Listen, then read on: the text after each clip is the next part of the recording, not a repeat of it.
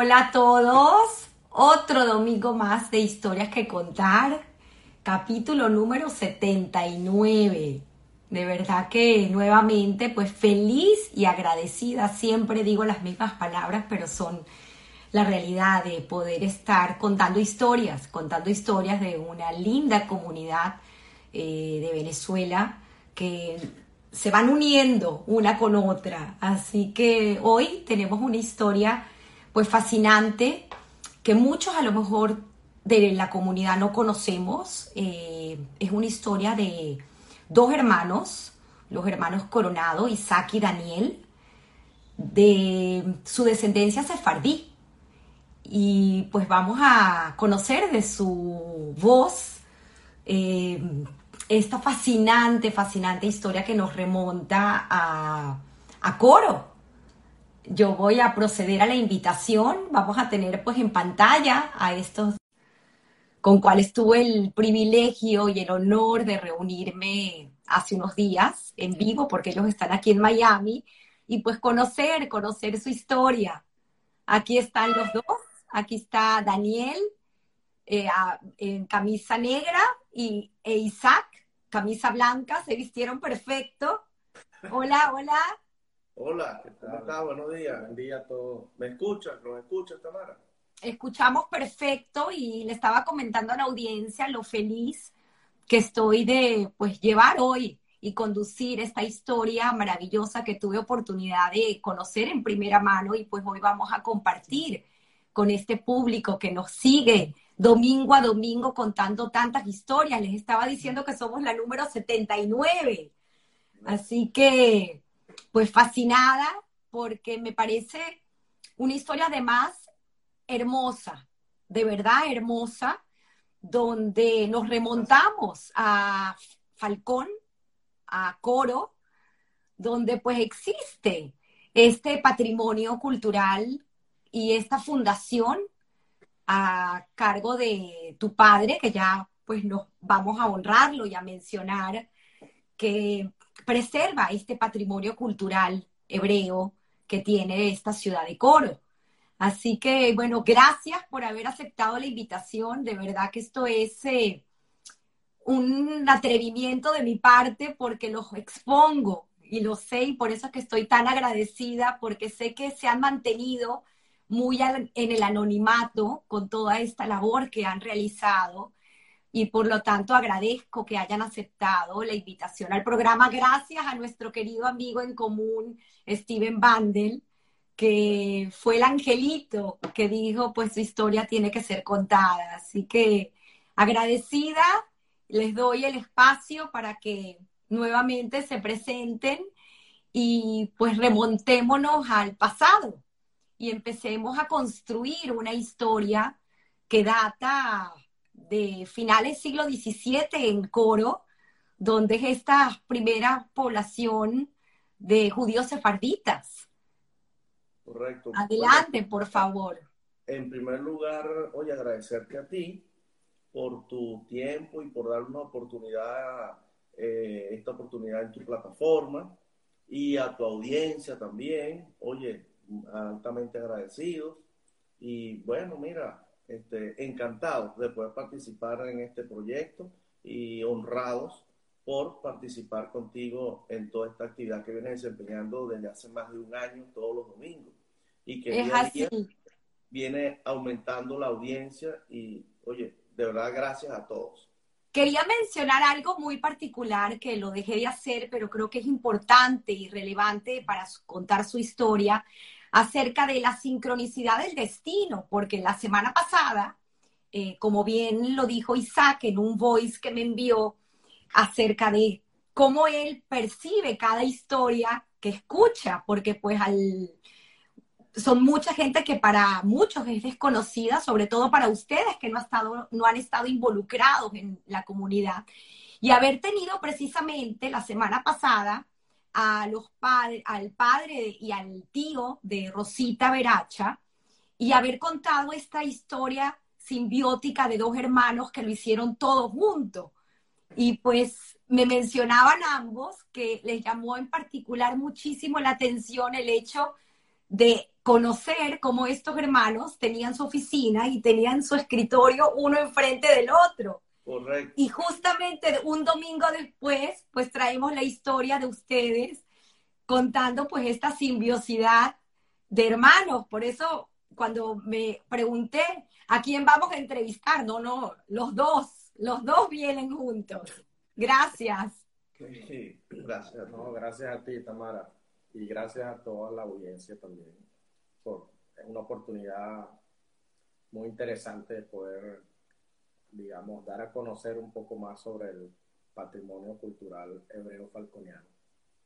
Hablemos entonces de, tu padre, eh, tu padre eh, juez, abogado de la República, juez, jubilado en 2001, si más no recuerdo lo que habíamos conversado, y lamentablemente fallecido en el 2011.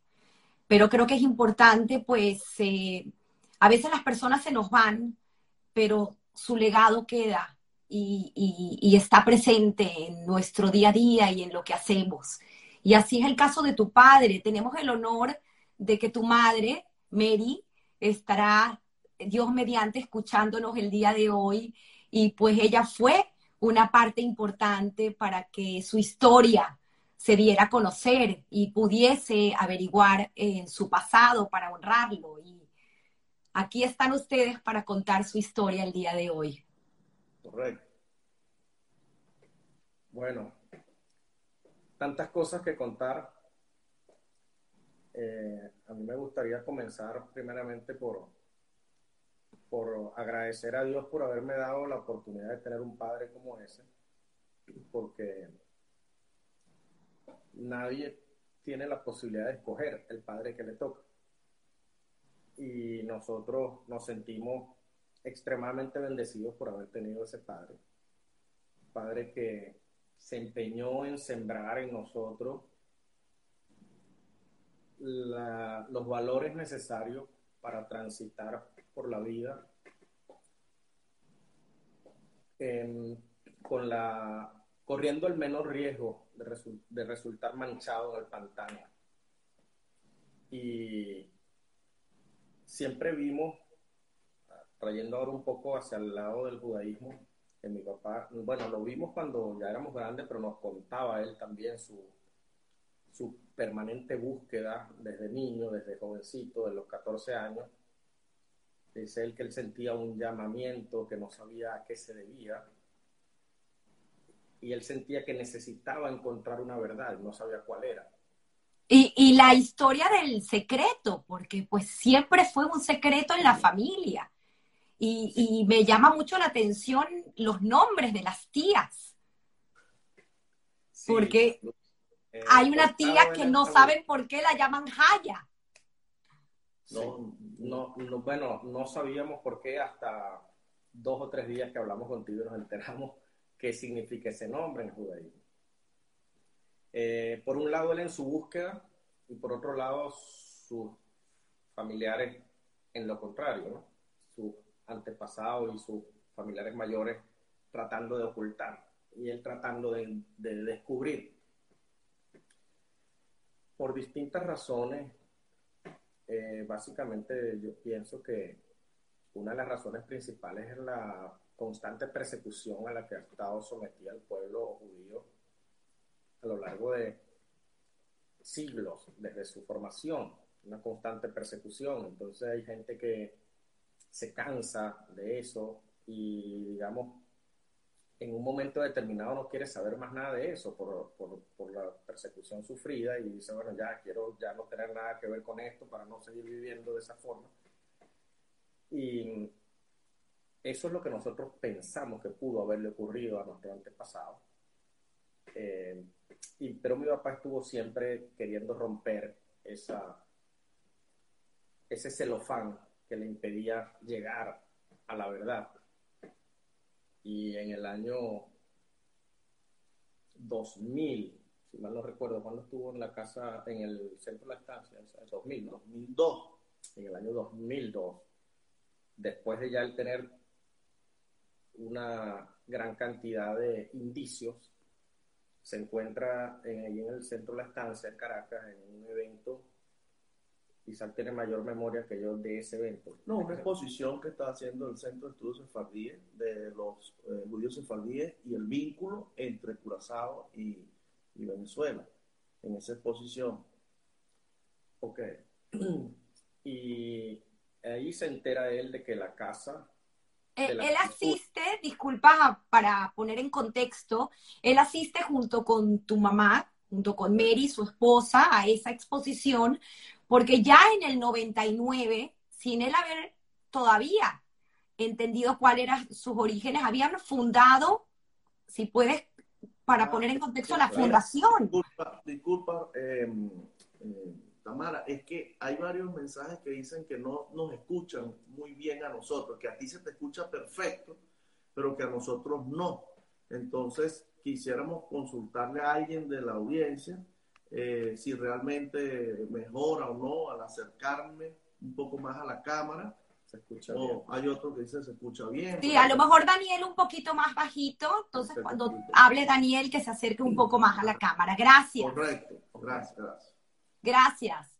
Gracias. Bueno, entonces, em, sí, a- a- yéndonos un poquito más atrás del 2002, mi papá, antes de tener certeza de su de la de, de Ascendencia. ascendencia hebrea, ya él estaba mm, involucrado en el tema de del cuidar del patrimonio hebreo falconiano, porque eh, con el- junto con el señor Germán Enríquez en coro. Ellos Y con su hermana, ¿correcto? Coro Telma. Y con Telma, sí, hermana. Enrica y Telma. Eh, ellos estaban en- en- bajo, eh, teniendo con- en custodia el patrimonio interesantísimo que tenemos en Coro de eh, relacionado con el con la cultura hebrea. En Coro recordemos que fue la primera eh, comunidad judía sefardí de Venezuela por su cercanía con las islas del Caribe, con Curazao, con Aruba, sobre todo de Curazao llegó la mayoría. Eh, eh, y ahí en Coro tenemos la suerte de tener la sala de oración que está en, el- en la casa senior, que hoy ahí está el Museo Alberto Enríquez. Tenemos un cementerio que fue comprado ese terreno por un prominente judío de la época en 1800 y tanto, 1830. Su hija, Joebet Curiel, fallece y entonces su papá compra el terreno para hacer ahí el cementerio. Y resulta que mi- eh, pasan los años y quien queda a cargo de eso es Hermán Enríquez y Telma, su hermana. Y mi papá se une a ellos en los, a los finales de los, no- de los 90 o, o durante los 90, no recuerdo exactamente en qué año. Y en el 99, con el deseo de, de, de garantizar que eso permaneciera protegido durante el tiempo, entonces ellos tuvieron la idea, mi papá tuvo la idea junto con Hermán Enríquez y Telma de hacer una fundación que se llama la Fundación para la Conservación del Patrimonio Cultural Hebreo Falconiano. Ahí invitaron a algunos judíos de coro. También la Asociación Israelita de Venezuela envió tres eh, miembros de ellos para que formaran parte también de la fundación.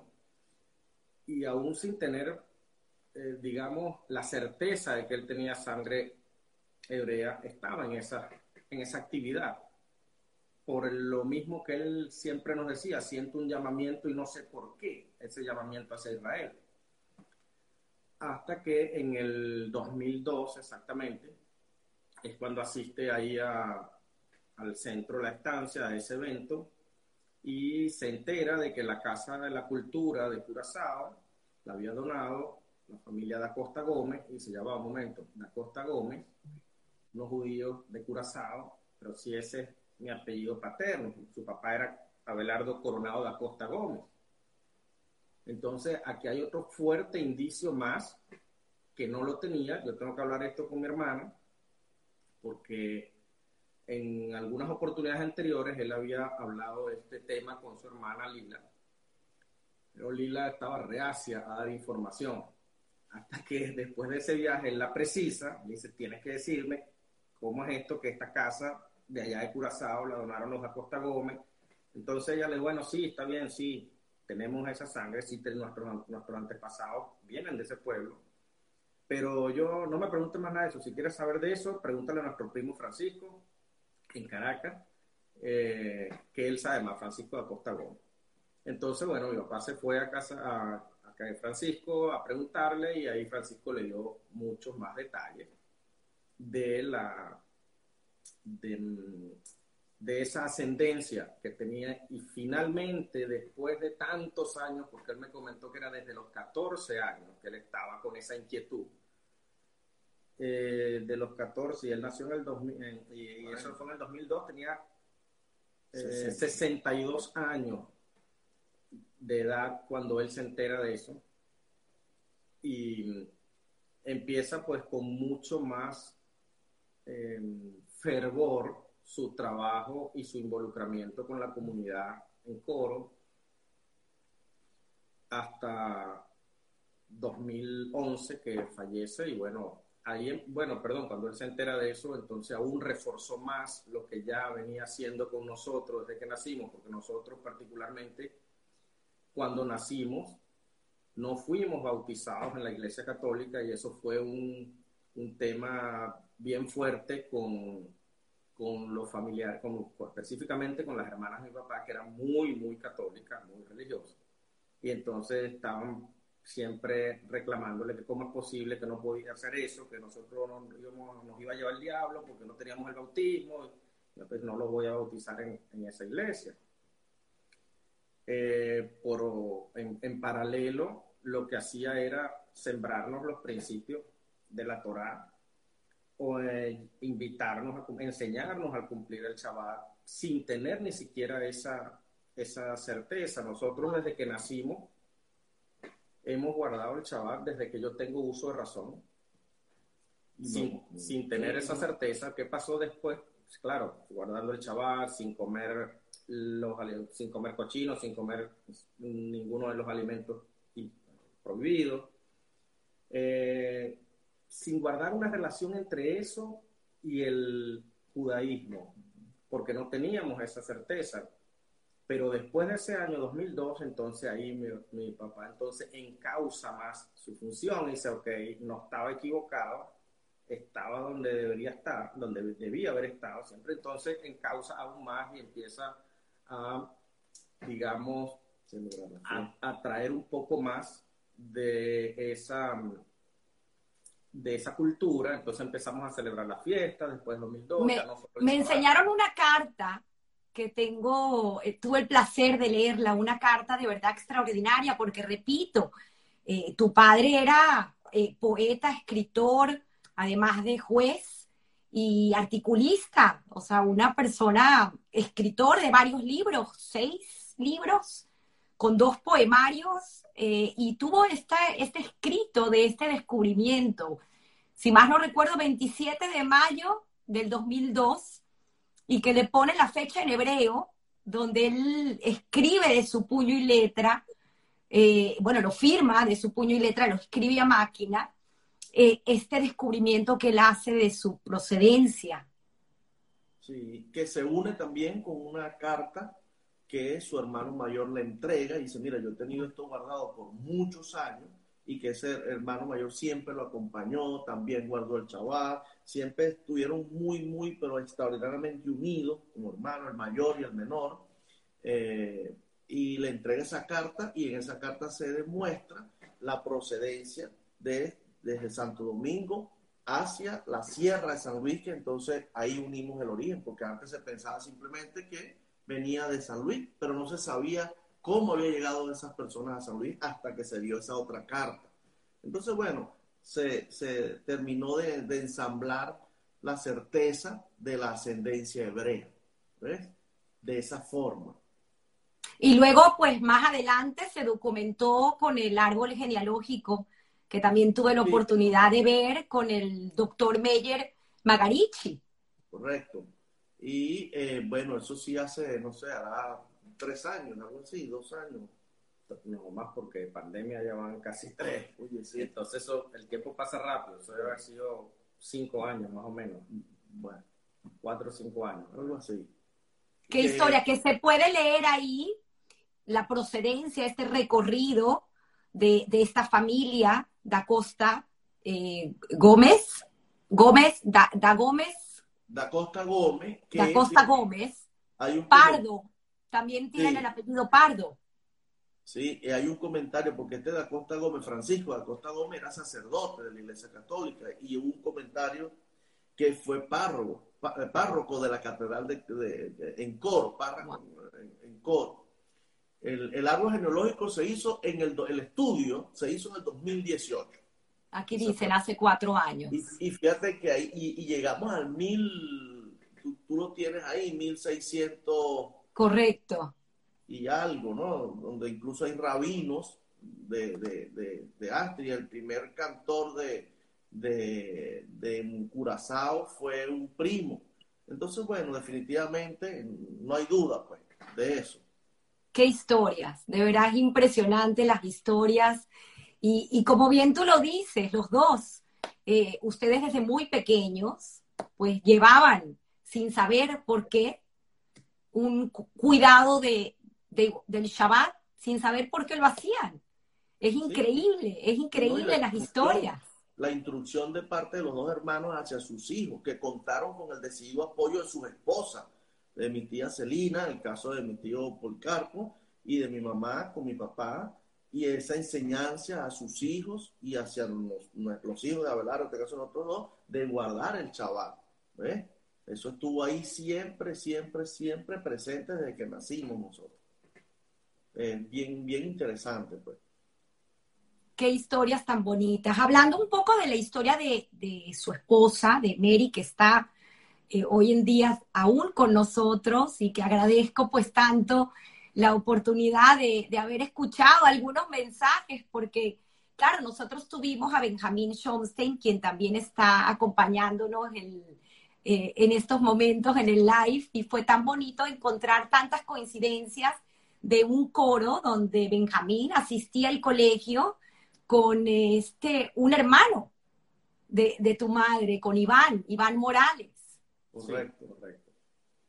El, Coro era una ciudad donde la, la comunidad judía era bastante nutrida, mm, principalmente sefardí, eh, Ashkenazi, si mal no recuerdo, fueron unas seis familias únicamente, pero principalmente sefardí, y ahí estaba Benjamín entre estos, eh, estas pocas familias nací que estaban en Venezuela, que tuvimos el placer de hablar con Benjamín eh, el jueves pasado, que nos, nos contactaste. Agradecido también por ese contacto con Benjamín, que yo no sabía que era amigo de años de mi tío Iván y todo eso. Y que su madre, Benjamín, la mamá de Benjamín, está pues enterrada en este cementerio de Coro, donde también está enterrado tu padre. Eso también me encantaría que lo cuentes, porque eh, es increíble, son historias increíbles. Tu padre está enterrado en el cementerio judío de Coro. Y junto a su hermano. Fíjate, cuando mi papá muere, yo estaba en Panamá y este, inmediatamente que recibo la llamada de Daniel, em, llamo al señor hermano Enríquez y le digo, mira, acaba de morir mi papá, pero, pero yo, pero para simplemente, oye, notificarle el hecho porque eran íntimos amigos. Eh, me dice, hijo, ¿dónde lo vas a enterrar? Y dije, oye, señor hermano, en Caracas. Esa fue la respuesta porque era lo que yo pensé. En automático me dice, no, no, no, hijo, este, tráelo al cementerio de Coro, tráelo al cementerio judío porque no hay, eh, no hay mejor sitio que este. Ahí va. Entonces debemos reposar, debemos eh, enterrar este, su cuerpo ahí. Entonces, bueno, llamé a mi mamá, inmediatamente le mira mamá, este, llamé a Daniel, el señor hermano me está pidiendo esto, eh, oye, no puedo hacer otra cosa, y bueno, a cambio de planes, va a ser en el cementerio de Coro. Y bueno, viajé entonces de Panamá y, un, muy buen amigo en Coro se encargó de, apoyarnos. Este, Hay una historia del árbol, el arbolito. Sí, eh, entonces cuando estábamos ahí, eh, preguntamos, bueno, ¿y quién escogió el sitio? dice, bueno, mira, el, el, celador, el, vigilante del, del, cementerio fue el que escogió el sitio donde ubicar eh, la lápida, la tumba. Y cuando llaman a las personas que vienen a hacer la excavación, había un arbolito que estaba muy cerca de la, de la excavación y el señor del cementerio, el vigilante, le dice a, las personas que están excavando, mira, cuidado con ese árbol porque no lo vayas a, dañar, porque el doctor, así le decían, el doctor era muy celoso con ese árbol, venía semanalmente y me pedía que limpiara el árbol, que, él fue el que lo sembró ahí, junto con mi mamá, y él estaba muy pendiente de eso, dice el celador, no vayas a dañar el arbolito pues resulta que nosotros, bueno, sembró un árbol y yo no sé si por su mente pasaría, voy a sembrar este árbol aquí porque tal vez aquí yo vaya a pasar con mi cuerpo, vaya a reposar ahí. Pero nadie escogió el sitio, lo escogió simplemente el señor que cuidaba el cementerio y dijo, hagan la fosa aquí. Y nos enteramos de eso después. Correcto. Es increíble. Podemos adelantarnos un poco en el tiempo y luego retrocedemos nuevamente, pero es interesante y lo está mencionando Steven y es verdad, pues obviamente todo este trabajo que se hizo en 2016 para la recuperación de, todo este patrimonio, porque la verdad que se encontraba en ruinas, eh, se había caído el techo de la sinagoga y qué fue lo que hicieron, ya no estaba tu papá y te nombran Isaac eh, presidente de la fundación.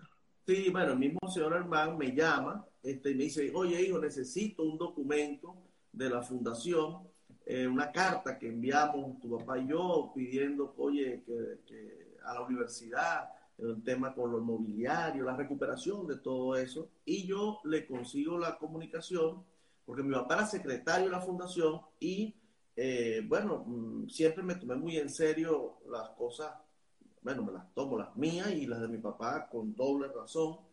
Y tenía todo perfectamente ordenado y en 20 minutos envié la comunicación, llamé al equipo, que, es un equipo extraordinario que nos acompaña en Venezuela desde hace más de 25 años, y la carta se la entregaron al señor Hermán en menos de media hora. Cuando él la tiene, me llama y me dice, no, mira, tú tienes que ser presidente de la fundación porque no imaginé que en 30 minutos me iba a entrar una carta que hicimos hace 10 años. Entonces le dije, no, señor hermano, no es posible, usted es el presidente. No, no, o sea, olvídate, tú eres el presidente. Yo le digo, bueno, entonces usted será el presidente vitalicio. Pues. Ahí entonces comienzo yo a formar, a pasar de vocal, porque mi posición era vocal de la fundación, a ser el presidente de la fundación a partir de ese momento. Y entonces eh, nos tomamos a la tarea de eh, recuperar toda esa sala de oración, todo ese mobiliario, Acuérdate que ya había aparecido el MIGBay. Entonces, bueno, siempre nos ha gustado hacer las cosas bien. Este, no solamente eh, hemos hecho cosas, porque vale la pena destacar esto, ¿no? Interesantes en, en coro, donde nacimos, crecimos, nos desarrollamos profesionalmente, cosechamos afectos de amigos que muchos están acompañando en este momento, pero siempre en paralelo a nuestra gestión profesional siempre marcamos un importante em, apoyo a una gestión social, ¿ves? Una gestión social.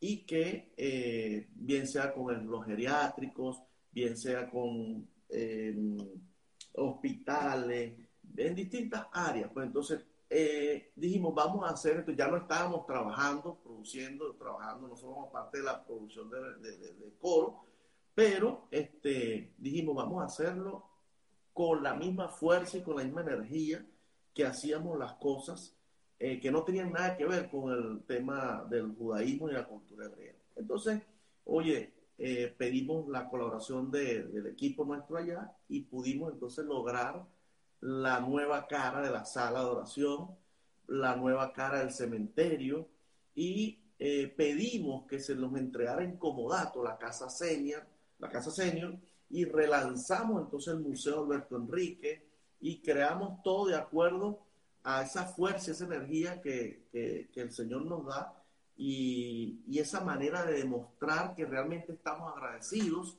con ese pueblo que nos vio nacer, que nos vio crecer, que nos vio formar y donde recibimos toda nuestra instrucción.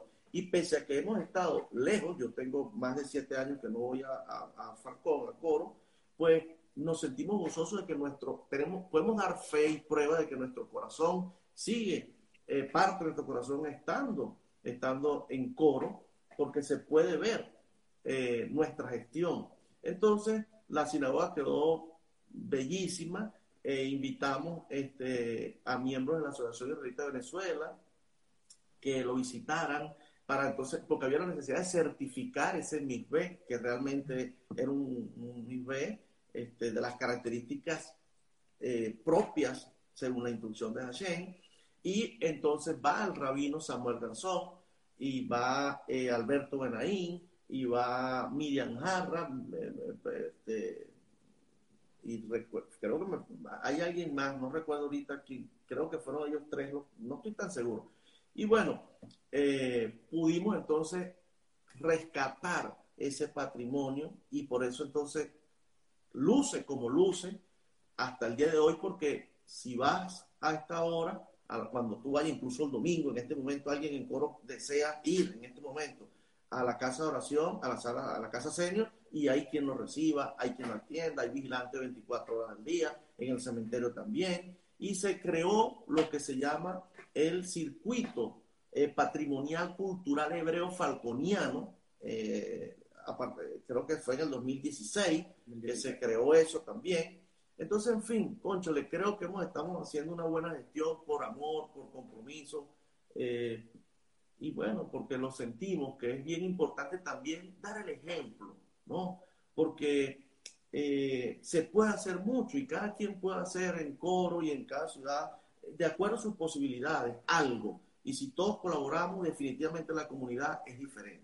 Y además hicieron una digitalización, porque también tuve la oportunidad, aquí no los está recordando Raquel, que Belfort, que tuvo la oportunidad de ver, así como yo, las fotos de todas las reformas y del trabajo que hicieron increíble y toda la digitalización, que ya llegaremos a esa parte, pero hicieron la digitalización pues del, del, cementerio y de todo el patrimonio y es increíble cómo quedó, de verdad que qué orgullo y qué agradecidos tenemos que estar de, haber escuchado la historia de primera mano de tanto Daniel como Isaac y como toda la familia, porque sé que todos los coronados están involucrados en, este, en esta recuperación.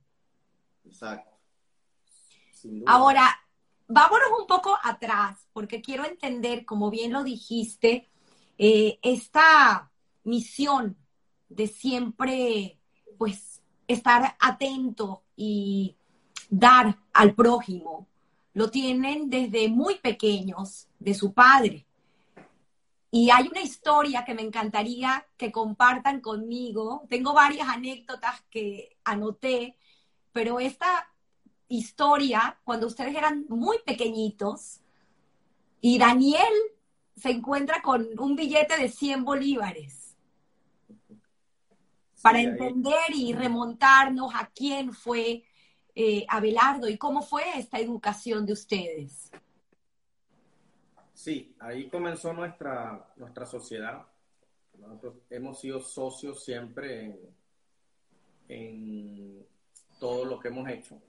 Pero la sociedad comienza, tal vez tendría yo unos cuatro o cinco años, cuando me consigo un billete de 100 justo al frente de mi casa y le digo a mi papá, mira, me conseguí este billete. bueno, vamos a hacer dos cosas. Lo primero que tenemos que hacer es, vamos a guardar el billete por unos días, a ver si alguien llega preguntando, y entonces si alguien llega, bueno, simplemente se lo devolvemos. Y si no llega nadie, Entonces yo te voy a decir después qué hacemos. Pasaron unos días, no recuerdo cuánto, cuando le digo, bueno, mira, ya pasaron nadie a preguntar. Entonces nos dice, bueno, lo que vamos a hacer ahora es lo siguiente. Tú tienes que compartir ese billete la mitad con tu hermano. Ajá, pero ¿por qué? Si me lo conseguí yo. Bueno, porque ustedes son dos hermanos nada más. Tienen que aprender a que todo tiene que ser compartido. Entonces vamos a cambiar el billete y le vas a dar la mitad a tu hermano. Y de ahora en adelante, absolutamente todo lo que ustedes hagan tiene que ser mitad y mitad. Ahí nació nuestra sociedad. A partir de ese momento, todas las cosas que hacíamos, porque mi papá también se empeñó en sembrar en nosotros ese conocimiento de cómo eh, producir dinero, cómo ganarse la parnasada. Y entonces, mm, desde muy pequeño nos enseñó en la finca que él tenía a sembrar y después de sembrar cosechar y después de cosechar ir a venderlo tú mismo y después convertir eso en dinero y después de ese dinero... Esa historia, Daniel, me encantaría también que la cuentes porque eh, siempre hay cosas que nos pasan que determinan un camino u otro. Y en ese momento me contabas eh, en aquella reunión y me encantaría por favor que lo compartas con el público porque me parece que es una lección de vida.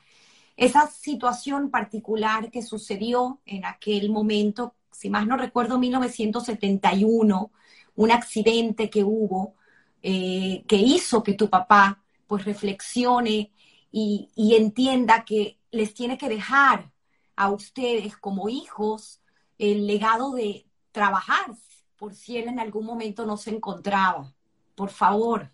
Sí, en principio de los años 70 hubo en Coro un accidente que impactó grandemente a toda la comunidad.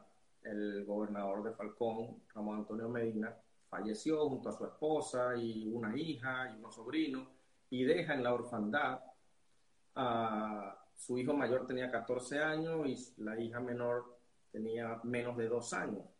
Pero eh, mi papá era muy amigo de él y,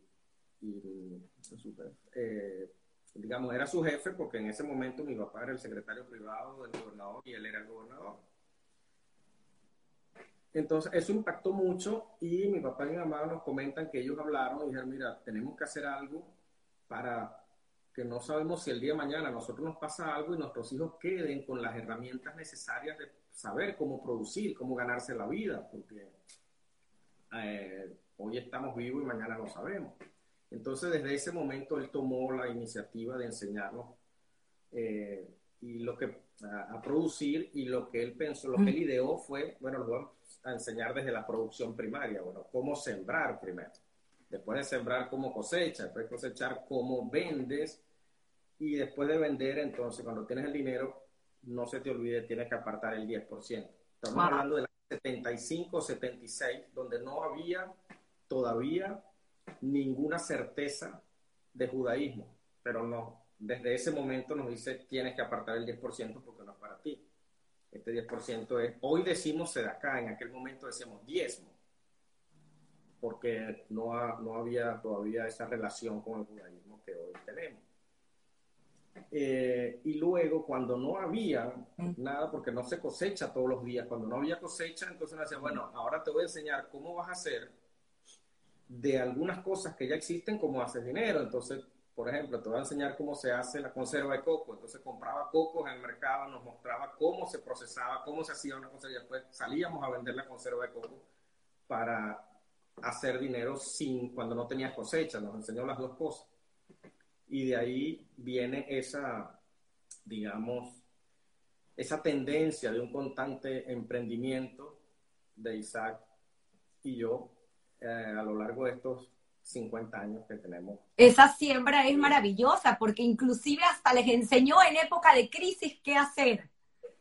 Es ah, increíble, increíble.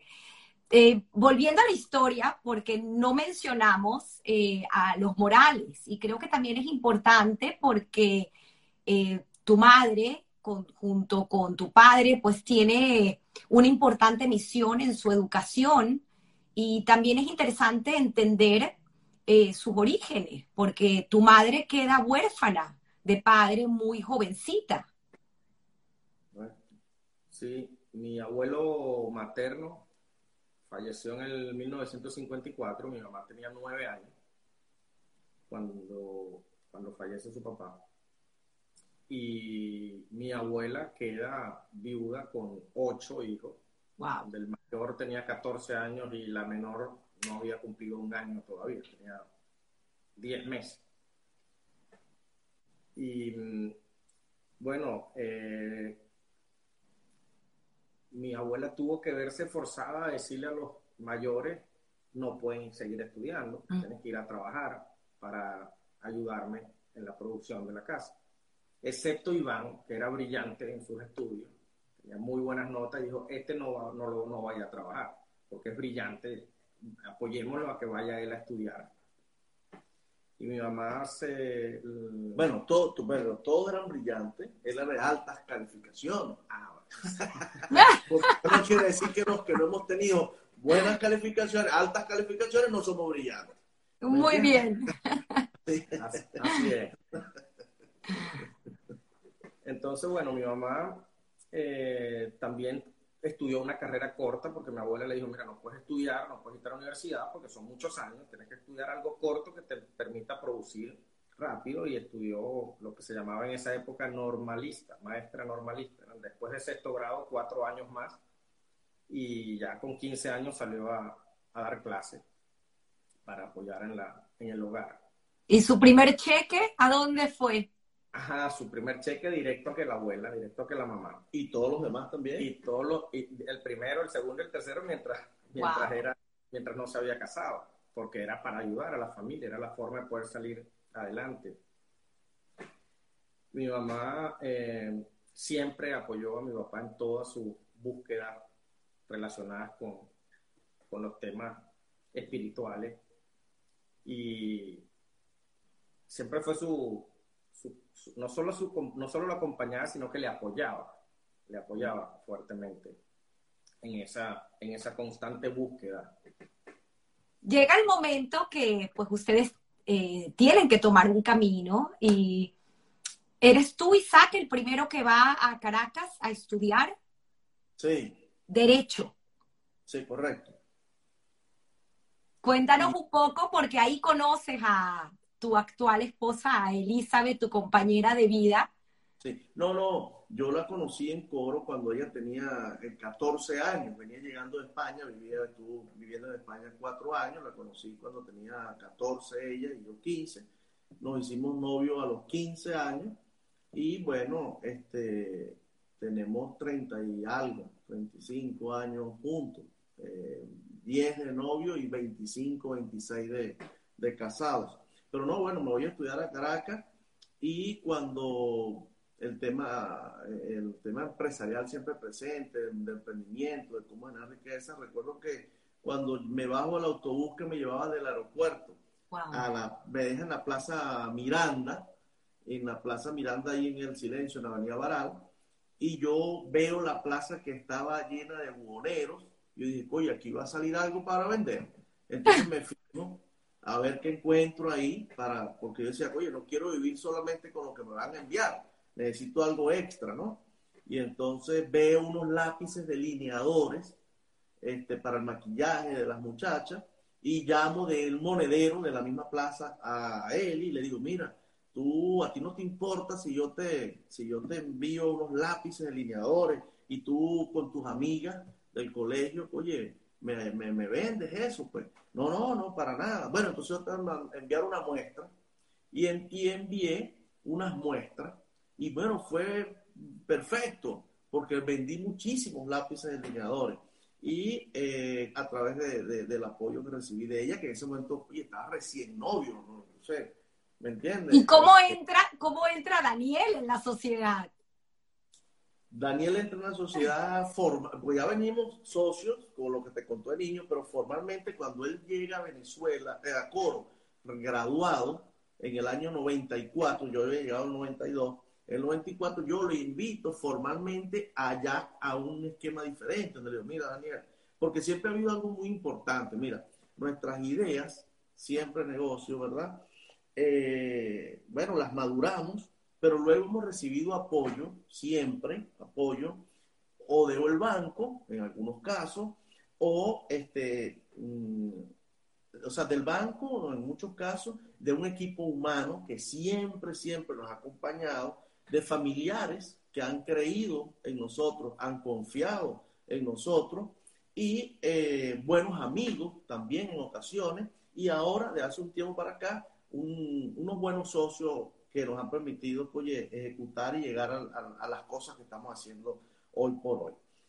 Pero, eh, Isaac, vamos a, seguir atrás porque me parece fascinante esta historia de, esta simbiosidad de hermanos.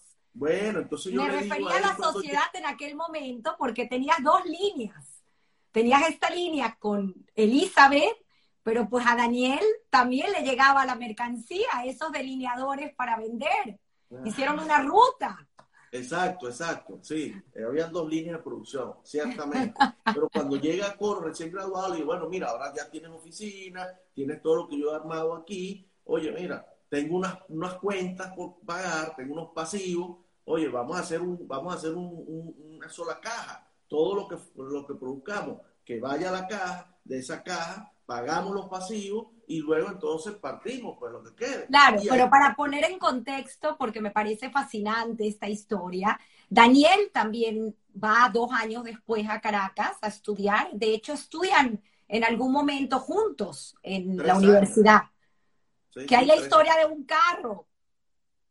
Bueno, porque entonces no teníamos carro, y como al segundo año yo le digo a mi papá, papá, pero quisiera que nos apoyara con un carro, para, un carro para los dos perdón, mi papá me dice, sí, ¿cómo no? Bueno, pónganse de acuerdo. Pero entonces yo quería uno y a Daniel no le gustaba ese carro. No había muchos recursos, ¿ves? Y entonces le digo, mire, yo creo que con ese. Y Daniel me dice, no, vale, que ese no, ¿qué tal? Entonces, bueno, vamos a hablar con mi papá. Y le decimos, mira, papá, tenemos una idea, el carro es este, pero Daniel piensa así y yo pienso así. Y me dice, ah, bueno, pero eso es muy sencillo. Como el carro debería es unirlos más y como el carro no puede eh, eh, eh, sacar la paz entre ustedes, no, por ahora no hay carro. Y, ya, quédense tranquilos un año más a pie. Entonces, bueno, tuvimos casi un año más y teníamos que ser cuidadosos entonces con la nueva propuesta. La nueva propuesta tenía que ir basada en la paz y en la armonía y que estuviéramos eh, unidos en, la propuesta. Hicimos la nueva propuesta y es así, prosperó con él. Pero ya había unidad, ya había armonía, ¿me entiendes? Que fue lo que enseñanzas de vida, enseñanzas de vida para haber hecho lo que han logrado ustedes. Pues obviamente, gracias por compartirlo, porque son esas pequeñas cosas que hacen luego las grandes cosas.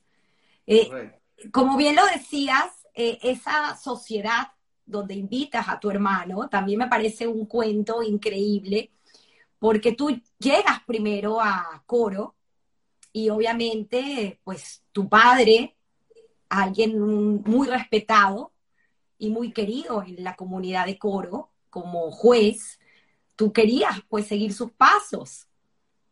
Correcto, entonces empecé a, moverme para ver cómo hacía para lograr ser juez. Y bueno, eh, gracias a Dios logré que, algunos jueces me colocaran como suplente y con, juez en, en, algunos tribunales.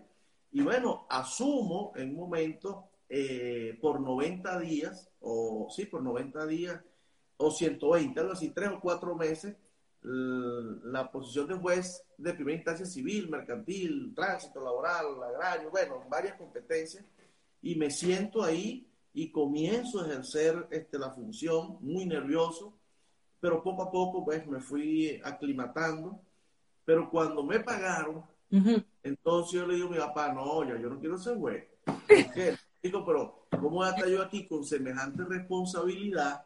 No puedo hacer más nada porque ahora es el juez. Oye, entonces todos los ojos colocados, o sea, no puedo estar haciendo otras actividades, soy el juez.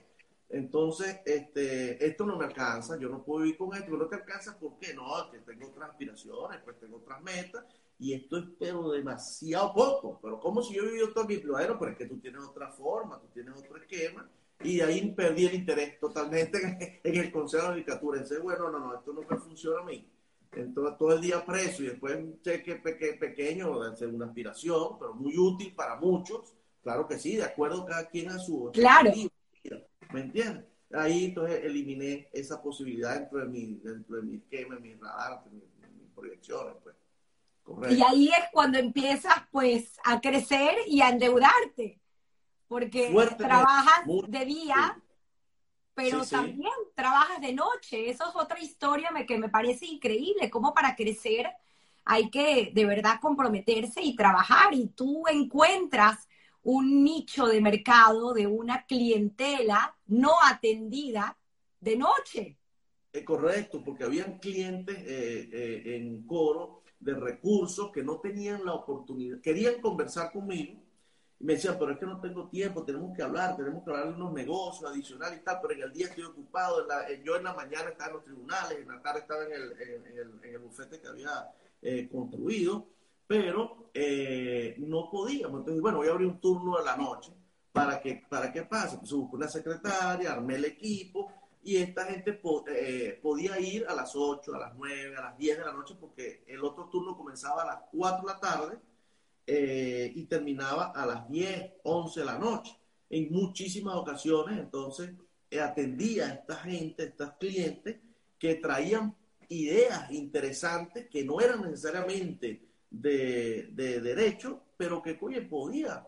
Eh, hacíamos negocio de noche en ese bufete que tenía su secretario y que estaba prendido doble turno. Pues, y era el único. Los abogados me decían, pero chico, pero tú no, no, no, ¿cómo es posible que, pero, pero no importa, o sea, es trabajo, simplemente quiero trabajar, pues ya estoy joven y necesito trabajar y, y bueno, no había nada de malo en eso, pues pero me echaban broma. ¿Pero de qué hablaban los clientes? Porque ahí es donde viene la cosa del end-to-end solution.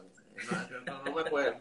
Eso, eso del end-to-end solution me encanta, porque a, veces... venían y te decían, mira, que ¿dónde, dónde, te, dónde, ¿dónde te compraste ese flujo? Exacto, ese flujo? exacto. Entonces, eh, eh, este, compraba ropa para venderle a los clientes que me pedían, mira, quiero un pantaloncito. Entonces hacíamos otro tipo de negocio.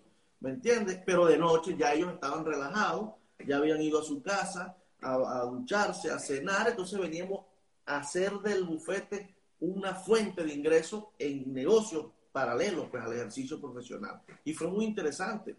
Y llega, y llega en ese momento Daniel y tú estás endeudado y dicen, bueno, aquí vamos a hacer un cambio de sociedad. ¿Cómo? Por favor.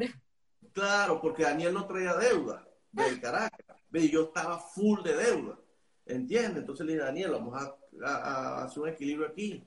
Entonces, un equilibrio, un equilibrio, un equilibrio que entonces nos unimos aún más y Daniel acepta asumir el 50% de mi deuda, de mi compromiso, a cambio de que de esta nueva idea disruptiva, porque no es fácil llegar ahí y decir, te vendo el 50% de pasivo, pero oye, con, con la firme propósito de, de una, una, una, una una actividad que va a generar recursos para ambos. Pues, y lo hicimos así, pues siempre. Proyección futura. Exacto.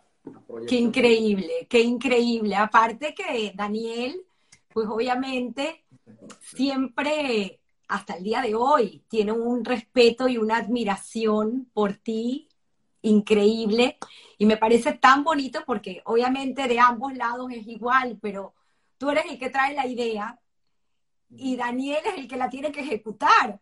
Exacto. Y tienes esa historia fascinante de este primer negocio que traen, de los 50 motores que se te ocurre a ti comprar y le dices a Daniel, los motores tienen que funcionar de forma horizontal, porque aquí en Coro no hay rejas verticales. Cuéntanos, claro, por favor, esa historia. Yo, yo, yo tuve un suegro que siempre me apoyó, siempre confió en mí, creyó en mí y generaba recursos para mí y para él. Hicimos siempre una buena, tuvimos una excelente relación desde el día uno hasta el último de sus días, hace cinco meses aproximadamente, que murió en Madrid. Y en un momento determinado que yo, oye, estaba altamente endeudado, dije, necesito salir de esto, pero tengo que endeudarme más para poder salir. Entonces le digo a él, mira, préstame 3 millones de bolívares en aquel momento. dice, ¿para qué, qué vas a hacer? No, no sé, pero me voy a Estados Unidos y algo voy a hacer, pero voy a hacer algo bueno para ti y para mí. Ok, está bien. Me entregó los 3 millones y me vine acá y me fui a, este, ¿cómo se llama ahí? A Sears, a Sears, a caminar todos los pasillos de Sears, ¿ves? A ver qué veía que pudiera vender. Ahí vi entonces el sistema de motores eléctricos que abren y cierran las cocheras de los garajes, pues las cocheras americanas. Y yo dije, oye, en coro, yo estoy seguro que hay capacidad de pago y hay, la, hay el deseo de llegar a tu casa y abrirlo con un control. Tú tenías tus clientes cautivos. Lo tenía imaginarios ahí y vi la cosa, pero dije, pero tengo un problema. En los, los, los portones no son así en Venezuela. Primero son pesadísimos, no existen esos, esos soportes, esos, esos, esos este, resortes, que le hacen contrapeso para hacerlo liviano. Exactamente. Aparte, los portones corren eh, de esta forma sobre el piso, no sobre el techo. Yo digo, pero eso es problema de Daniel. Si el portón abre la puerta, si el motor abre la puerta así, oye, Daniel la pone que abra así. Entonces lo, lo, lo llamo en la noche este, y le digo, mira, Daniel, hay esta idea así, así, yo me voy a llevar 50 equipos, dale, tráete esos, motores, eso lo ponemos a funcionar. Entonces me llevo los 50 motores, cuando mi suegro llega, eh, cuando mi suegro llega a la casa y ve debajo de la escalera 50 equipos, dice, ¿qué es eso? Ahí están tus 3 millones, le digo yo. Oye, ¿a quién le vas a vender eso? Tranquilo, eso es con calma, hay que enfocarse, ¿me entiendes? Y hay que buscar los clientes, pero es una solución estratégica. La gente va a querer eso. Entonces, probamos, le decimos a mi mamá, mira, vamos a, colocar ahí en la, casa tuya, ahí en la casa nuestra, ahí, este, el primer motor, porque tiene que funcionar. Bueno, Daniel estuvo ahí todo el día con el equipo y, no lo lograban y no lo lograban, pero como a las nueve de la noche me dice, me falta el 5% para lograrlo. Yo, mire, eso no es mi problema. El problema mío es traerlo, venderlo y el tuyo instalarlo y que funcione. ¿Me entiendes? Entonces se logró como a las 11 de la noche perfectamente. Claro, Daniel me dice, mira, voy a dañar este equipo, pero lo tengo que abrir, tengo que romperlo, tengo que ver cómo funciona, entenderlo y modificar lo que hay que modificar. Entonces lo hizo. Yo le digo, bueno, eso va a costo, lo diluimos. ¿Ok? Entonces lo logramos, funcionó perfectamente y empecé entonces a vender y a vender casa por casa. Incluso hay algo que no te conté que es sumamente interesante en una ocasión yo tenía un juicio en punto fijo eh, y estuve toda la mañana en el tribunal y en la tarde yo me fui a coro, me bañé, me cambié y regresé a punto fijo a tocar las puertas en punto fijo para vender, porque vendíamos esos motores, ¿no? Y entonces cuando me sale la persona de la casa, es el juez que me había atendido en el tribunal en la mañana, el doctor Barreno se, llamaba, se llamaba, eh, y me dio una vergüenza muy grande cuando él me vio porque yo pensé que él podía pensar que yo venía a hablar algo del juicio en su casa, pero que yo no sabía que él vivía ahí, yo estaba tocando puerta por puerta.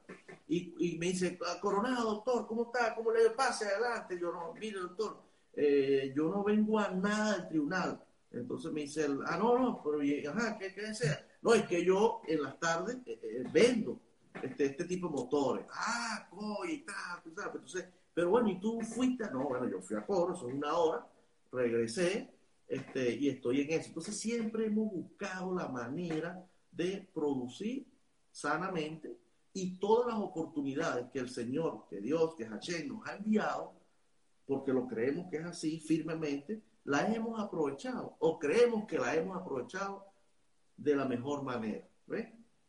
¿Cómo surge el tema de llegar a tener un taller de la tonería y pintura?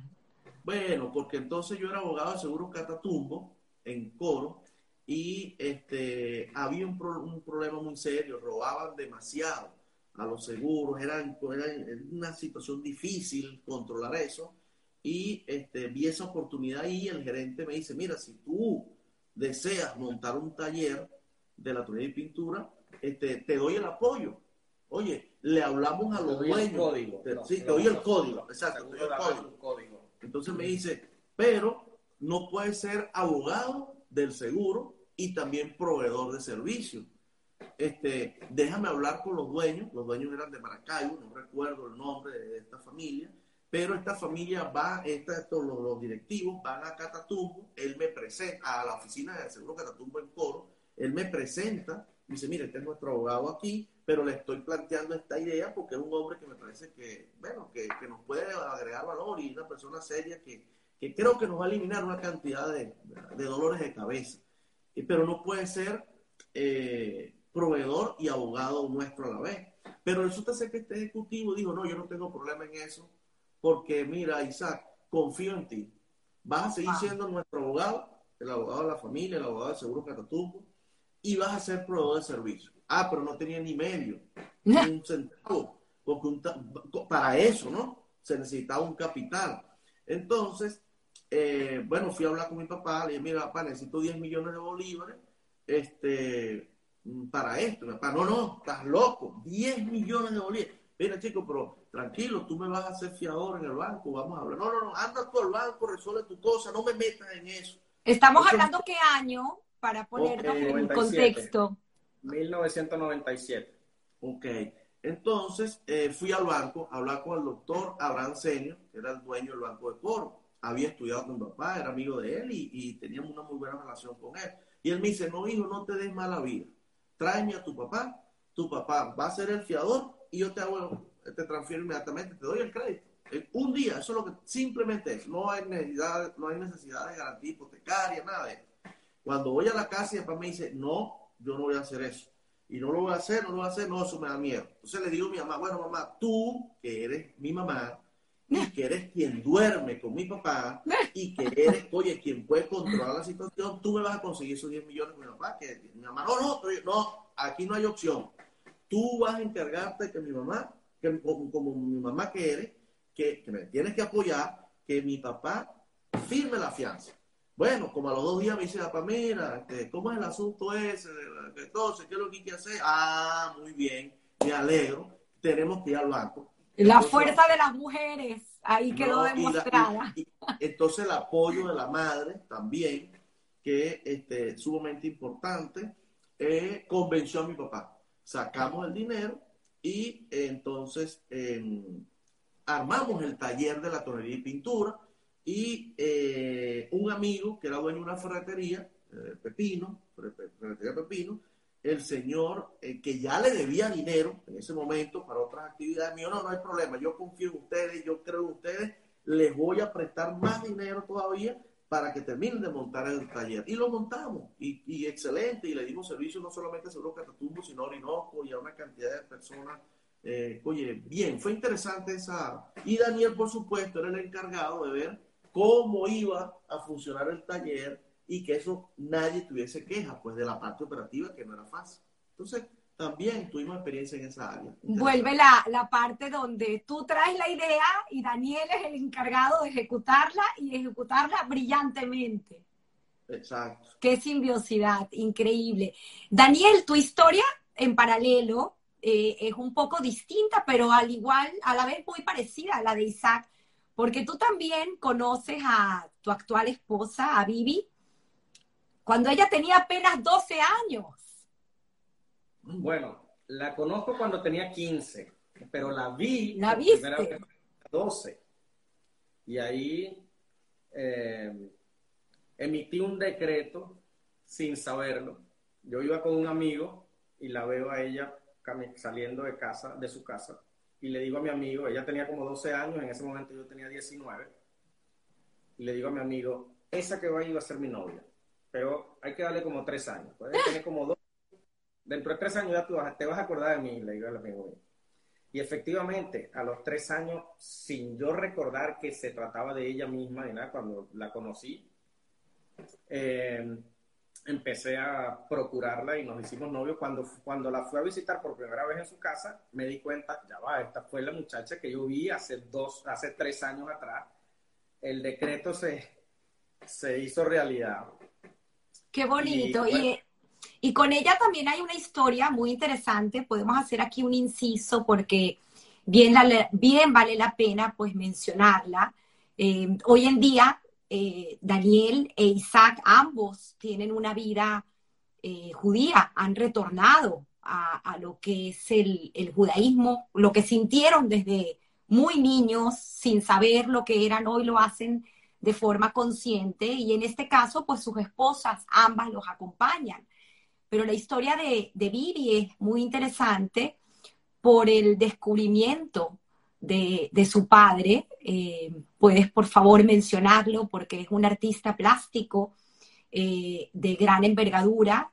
Creo que su exposición está actualmente en el eh, Museo de Coro y estuvo hace dos años, si no me equivoco, 2020, aquí en Miami, de la mano de Adriana Meneses y de Edith Shiro, junto con una socia que ayudaron y trajeron esta exposición, una exposición que honra el holocausto. Por favor, si quieres, puedes mencionar apellido Crasto. Sí, correcto. Em, mi suegro, al igual que mi papá, desde muy joven, él dice que él sentía un llamamiento hacia el pueblo judío y no sabía por qué. Eh, desde, creo que a los 20 años ya él estaba pintando y sentía siempre el deseo de hacer una obra para honrar la memoria de los que cayeron en el holocausto. Y principalmente él decía, yo quiero poner un grano de arena para que eso no se olvide, eso que sucedió, y para que no suceda nunca más. Eh, finalmente, yo no sé, no conozco exactamente bien en qué momento mi suegro se entera de que su mamá es judía y de que su abuelo también era judío, que venía de Holanda. Eh, y de hecho, el abuelo de mi suegro está enterrado en la Catedral de Coro. Por, eh, se dice que por ese, esa cristianización obligada para evitar ser perseguido. Y mi suegro, pues, cuando se entera de eso, pues, entiende el por qué él soñaba, porque me cuenta que soñaba con mucha frecuencia con temas relacionados con Israel. ¿Pero por qué tengo que soñar con Israel? No, no, no tenía la menor idea. ¿En qué momento exactamente? No lo sé, pero sí sé que cuando él se entera entiende por qué desde niño soñaba con Israel, por qué esa inclinación de él hacia los temas relacionados con el holocausto. Y sí, tuvimos la, él tuvo la oportunidad y nosotros tuvimos la oportunidad de estar ahí también en una exposición que preparó Edith Chiró con Adriana Meneses y una socia Edith, que no recuerdo ahorita su nombre. Eso fue en el 2019, pero sus obras están aquí, en Miami. Eh, él las expuso en la Casa Senior, en el Museo Alberto Enríquez, en el 2016, y luego de eso se trajeron todas las obras para acá, están aquí en Miami y tiene un trabajo muy, muy interesante relativo al holocausto. También tiene obras que no tienen nada que ver con el holocausto, pero la obra del holocausto en sí eh, de verdad es fascinante, interesantísimo y fuerte, ¿no? A la hora de que tú la ves. Eh, ¿Su nombre? Él se llama Ángel Contín Crasto, pero todo el mundo lo conoce como Toyo Contín. Su, su, su nombre artístico, digamos, es Toyo Contín. Pero no se firma con su nombre, se firma las obras las firma con un número que escogió él de tantos números que tenían las víctimas del holocausto, que les tenían, las ponían un como un serial. Entonces, en, en, medio de tanta fotografía y, del estudio que él hizo sobre el holocausto, escogió un número de tantos que vio ahí y dijo, me voy a, voy a firmarme con este número. Aquí nos está recordando Steven que la exposición la hizo junto con el Yad Vashem. Correcto, correcto, Gracias, ti. qué interesante, qué interesantes historias. De verdad, es, es fascinante. Y gracias por hacer ese inciso, porque también es importante, pues, honrar, honrar a, a todas estas personas que confabulan y, y, como ustedes lo dicen, es una obra de Hashem al final, de que nos reencontremos. Eh, volviendo al tema laboral, que no dejo de sorprenderme por esta simbiosis de estos dos hermanos que me parece fascinante. Uno da la idea, el otro ejecuta, pero lo hacen de una manera pues excepcional y siguen creciendo y creciendo y creciendo y buscando oportunidades. De este taller de la tonería y pintura, que ya empieza a tener el nombre, ¿no? Eh, Daiko, ya es. Daiko. Daiko por Daniel Abelardo e Isaac Coronado. Claro, porque entonces como papá fue el fiador en el banco, entonces, bueno, mira, vamos a incorporarte aquí y se incorporó Pero nunca quiso aceptar. Nunca. Nunca quiso aceptar eh, dividendos, nunca quiso aceptar absolutamente nada, nada, nada, nada de dinero. Qué historias. Ahora, este taller no queda ahí. Este siguen encontrando oportunidades y esta es la parte fascinante porque entramos ya en más o menos la era del 2000. Eh, todos conocemos eh, lo que pasó con, eh, con los empleados de PDVSA. Y aquí es donde otra vez me sorprenden sus historias y sus cuentos, porque oigo unas palabras que digo que son enseñanzas de vida.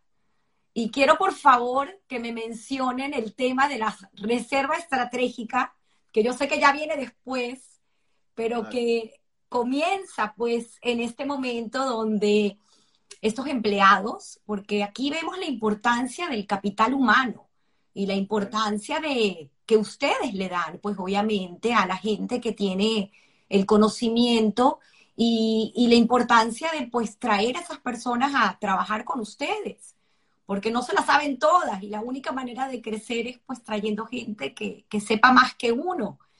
Entonces, un poco este recorrido de cómo llegan de este taller de la tonería y pintura a, a este trabajo en, de viabilidad y que mantienen más o menos hasta el 2010, si no me equivoco.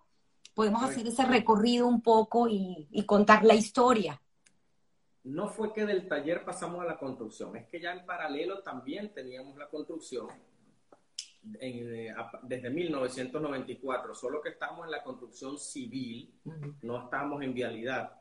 En 1994 comenzamos en la construcción porque habíamos, nosotros, eh, como ya lo comentamos, éramos comerciantes, pero en 1994 vino la crisis financiera en Venezuela cuando cayeron muchos bancos, la caída del Banco Latino y todos los demás, y eso pues hizo mermar el, el, efectivo en la calle y por supuesto hacía mermar la, los ingresos nuestros, porque los clientes estaban unos sin dinero y otros escépticos, otros asustados, entonces el dinero se trancaba.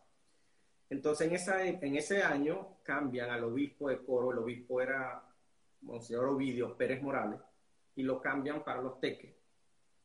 Y estábamos en Coro esperando que nombraran el nuevo se queda encargado como obispo el padre Julio Urrego Montoya y la secretaria del obispo era mi tía Lila. Entonces, el padre Julio Urrego Montoya era un padre conocido por su buen gusto, por, porque le gustaba tener las cosas impecables, hacer las cosas bien, muy bonitas. Algunos lo tildaban de excéntrico incluso, o de pasado de pomposo pero lo que le gustaban eran las cosas bonitas. Entonces le dice a mi tía, mira, consígueme una mm. compañía que me haga una remodelación total de la casa parroquial. Quiero sorprender al obispo cuando venga, que se encuentre con una casa completamente nueva. El palacio episcopal lo quiero también eh, poner impecable, remozarlo. Entonces mi tía no conocía a nadie. En, en la noche me pregunta a mí, porque yo en el 94 estaba trabajando con mi tío Cristóbal Morales, un hermano Iván, que tenía una constructora, y como estaba en la calle dura en materia de negocio, le dije a mi tío, oye tío, dame algo de trabajo, y mi tío dice, vente para la empresa. Y yo estaba ahí en ese ambiente de la construcción cuando mi tía Lila me dice, mira, necesito una compañía para que me haga esto, esto y aquello. Yo le digo, ya, la tienes al frente compañía soy yo. ¿Pero tú de dónde? Claro, yo estoy trabajando con mi tío Cristóbal. En Conluz se llama la empresa. Se llama la empresa, Conluz. Y le hice el presupuesto, le pedí el favor a un técnico que después vino a trabajar con nosotros, era empleado de mi tío, Ali Torres se llama. Se llama. Ali, ayúdame a hacer este presupuesto. Y ahí comencé en la construcción civil y después me quedé, cuando llegó el obispo, le gustó el trabajo y me empezó a dar más trabajo en otras iglesias y unas en el seminario. Entonces ya teníamos la construcción en el 97, desde el 94. Solo que en el año 98, Isaac era el abogado de constructora Vialpa, una constructora nacional, pero él era abogado de Vialpa en Falcón. Miguel Esportielo, que era el CEO de Vialpa, llega por un día y le dice a Isaac, doctor, hay un poco de obras pequeñas que para mí son un dolor de cabeza, consígame quien las haga, que yo no quiero hacer esas obras pequeñas, pero no le quiero decir al, gobernador que no se las voy a hacer, pues si no, si no le hago las pequeñas, pues no, no, no, no acceso a las grandes. Entonces Isaac me le dice, bueno, puedo hablar con mi hermano que está en la construcción. Y ahí es cuando comenzamos a dar, se, da la transición hacia la vialidad. Miguel Esportielo habla con su mano derecha, con su encargado en, en Falcón, que era Henry Petit, y le dice, Henry, dale todo el apoyo necesario al doctor para que él haga las obras pequeñas, lo que él necesite de equipos, apóyalo, de mano de obra, lo que necesite, para que él se encargue de eso y nos quite a nosotros el dolor de cabeza. Ahí comenzamos a hacer las primeras obras de vialidad con el apoyo de Vialpa. Fuimos creciendo hasta llegar a ser socios de Vialpa en, en, algunas obras. En el año 2004, con la obra más importante que construimos fue el, el Par Vialbo Callaroa Tucaca, se lo hicimos en sociedad con Vialpa. Em, y en el 90 y, perdón, en el 2004, después que terminamos esa, esa carretera Bocaro-Astucaca, entonces decidimos, estábamos en sociedad con Vialpa en, varias obras, entonces ahí decidimos seguir en sociedad, pero de una manera más organizada, quedarnos nosotros con unas obras y ellos con otras, pero después picábamos, partíamos financieramente hablando. Cuando nos, nos, pasa eso, que nos vamos a encargar 100% de unas obras, que eran obras grandes, ahí entonces Isaac dice, nosotros no podemos hacer eso, esas obras de ese tamaño, sin un equipo humano que, que venga con una formación distinta a la que ya tenemos, al, al equipo que hoy tenemos. Tenemos que buscar gente superior. Aprovechamos entonces que en el 2002 habían salido de PDVSA un poco de gente valiosísima, con un nivel de preparación eh, tremendo. Y entonces vinieron seis ex gerentes de PDVSA a formar el, a, a apoyar en nuestro equipo y esa gente nos ayudó a crecer eh, de una manera organizada porque por supuesto tenían una preparación distinta al resto del equipo, la preparación superior. Hasta el 2009, cuando Isam me dice, tenemos que irnos a Venezuela porque esto se prendió en candela, yo no veo la candela, yo no quería venirme y dice, no, sí, tenemos que irnos porque ya las expropiaciones empezaron, nos van a expropiar. Eh, antes, antes de eso, eh, Daniel, porque son historias de verdad que son sorprendentes, porque volviendo a la enseñanza de tu padre y bueno, de tu madre, pues obviamente de ambos, de entregarle eh, ese, esa tzedakah o ese siempre pensar en la comunidad, el, el tema de, de la dignificación, del trabajador. Eh, ustedes siempre lo han tenido muy presente, hicieron obras pues grandiosas. No sé si es posible comentar acerca del pozo, porque creo que me parece algo fascinante que lograron hacer. Eh, y además el tema de la cantera, porque pues ahí es donde va, sin entrar en detalle, pero el tema de la dignificación nuevamente de, del trabajador, porque creo que eso es tan importante. Sí, eh, ese lo hemos tenido presente los dos, solo que Isaac lo tiene más marcado que yo. Yo lo quiero dignificar. Porque tú eres el que se fija en los números, Isaac quiere, pues obviamente que todo el mundo esté bien. Como yo, le decía, como yo le decía, si necesitan un hotel los empleados, Isaac quiere un forciso. Qué bonito. Un hotel, vamos a hacer un Holiday Inn Express, porque tiene que ser un forciso. Entonces, sí, se trata de dignificarlo, pero entonces Isaac siempre ha sido más marcado en eso. No, fíjate, cuando llegamos a comprar una, una, una planta tituladora de agregados Petrio, eh, la recibimos y una vez que se fueron los anteriores dueños, bueno, entonces yo eh, eh, le consulto a estas personas. Y me había llamado la atención cuando íbamos el camino que íbamos dejando mucho polvo, mucha tierra para toda la comunidad, pero una cosa increíble el polvo que se generaba con el tráfico. Y luego que llegamos allá, bueno, la energía que había era por un generador a gasoil y en la noche apagaban eso y los vigilantes quedaban en tinieblas.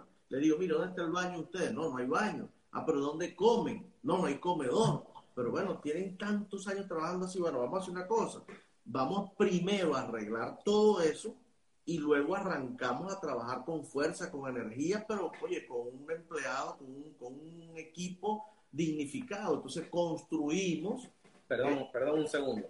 Ahí es donde se ve lo más marcado. Le dije, pero ¿por qué tenemos que arrancar a trabajar después que esté listo el comedor? Vamos a arrancar en paralelo, ya ellos van a estar animados cuando vean su no, comedor pero, trabajando. Pero se merecen, se merecen un descanso, ¿me entiendes? Un descanso, un cambio de gestión, y entonces, coño, los hombres se van a regenerizar, se reenergizaron perfectamente, hicimos el trabajo y, y entonces construimos el comedor, con, ahí en ese, en ese, porque eso era... Es una cantera, una cantera a cielo abierto es todo pelado, y no hay ni árboles, es un terreno inhóspito. Pero a partir de ese momento, entonces hubo eh, baños, hubo comedores, este, hubo, eh, ah, el tendido eléctrico lo llevamos como dos kilómetros, tres kilómetros de la carretera nacional hacia el fondo, entonces ya podía haber energía eléctrica durante toda la noche.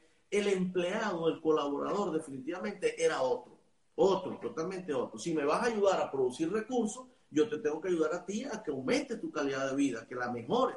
Y luego entonces yo cuido de ti, tú vas a cuidar de mí. Y así funcionó perfectamente. Y entonces hicimos esa, esa y así en, en, en, en todo con nuestro equipo. Pienso que gracias al Señor y a ese tipo de, de, de, de respeto por el ser humano, tenemos personas que, que incluso están aquí en el, viéndonos eh, que pueden dar fe de todo eso y que tienen más de 25 o 30 años trabajando con nosotros, apoyándonos. Y es muy bonito porque siempre quisieron pues absorber y aprender de con mucha humildad, porque es lo que veo en ustedes y nuevamente agradezco que se hayan atrevido el día de hoy a, a exponerse de esta forma y a contar sus historias porque sé que son muy reservados en todo lo que El hacen, de verdad que. Muy agradecida. Sí, sí. Gracias, Steven, públicamente nuevamente por darnos el lujo de conocer a estos hermanos la visión- La coronados. visión, siempre- la visión fue siempre esa, ¿no? Tú haces una gestión y la comunidad, bueno, te ve pasar. Y eso no puede ser posible, decía Daniel, no te puede ver pasar, te tiene que sentir la comunidad. Entonces esa carretera de tres kilómetros ya no generó más polvo, porque entonces Daniel se encargó de Falta. asfaltarla y entonces ya las- los camiones propios y los que no eran propios pasaban, el tráfico siguió existiendo, pero la comunidad sintió el respeto, el respeto, porque entonces ellos están ahí, existe la cantera, existe la comunidad, pero yo pienso que no había respeto hacia ellos. Entonces ya no hubo más polvo a esas esa familia. Pero lo increíble es cómo ustedes se comunican, porque Daniel, pues obviamente, te dijo, no puedo asfaltar desde el día uno, Ah, pero Exacto. trajo camiones cisterna con ah, agua. exacto. Ahí logramos un equilibrio, ahí logramos un equilibrio, porque ahí saben, hay que asfaltar, pero si venimos a producir el asfalto aquí, vamos a esperar que prendamos la planta. No voy a, a comprar asfalto para echar el asfalto aquí. Esa gente tiene 40 años así, que de tres meses más no hay problema, pero mientras... entonces, ah, bueno, pero Isaac no aceptó. No, no, no, no. Hay que li- busca la manera de eliminar el polvo a esa gente. Era una vulgaridad. Porque yo me niego a pasar por aquí, que los camiones nuestros pasen por aquí y le tiren el polvo a esa gente en la cara. Entonces, bueno, él dijo, ok, está bien, vamos a buscar un camión cisterna que su único trabajo sea estar echando agua todo el día en esta carretera hasta que la faltemos. Pero algo bien importante, bien bonito, bonito para mí, lo quiero compartir. Entonces pregunté, ¿quién va a manejar el camión nuevo? El más viejo que Ah, haya sí. manejado el camión más viejo.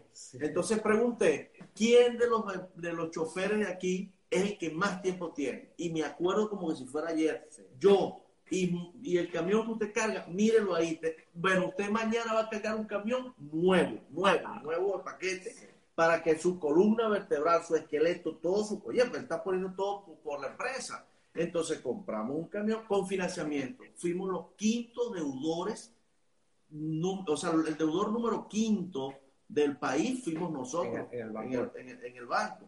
Entonces nos atrevimos, ¿ok? Porque hay personas que, que, que, mm, ven oportunidades y es respetable, no se atreven completamente. Nosotros, gracias a Dios, hemos visto la, la oportunidad, sentimos el apoyo de Hashem, sentimos su fortaleza, nos arriesgamos y hacemos las cosas, ¿ves? Pero pensando no solo en nuestro bolsillo, sino en eso que te estoy hablando. Entonces el hombre, ¿qué pasa? Después de tener 30 años trabajando ahí, comienza con una nueva empresa, comienza con un nuevo equipo, en un nuevo camión, trabaja mejor, con energía, sin, en fin, mejoras, dignificas al ser humano que te está apoyando. Tan sencillo como que sin ese tipo de personas tú no puedes lograr las cosas. No puedes. Ningún empresario lo puede hacer. ¿Ves? Entonces, cuando llegó la hora de desarmar y salir del país, ¿Con quién contamos nosotros? Con esa misma gente, porque había más de 500 empleados en ese momento que tomamos la decisión de desarmar. No porque queríamos, es que, bueno, no podíamos permitir tampoco que este, este tipo de gestión de gobierno, que, que, que, en ese momento, oye, había un ensañamiento contra las empresas, porque así fue, expropiaron una cantidad, pero no es mentira, este, bueno, pudiéramos correr ese riesgo. ¿Ves?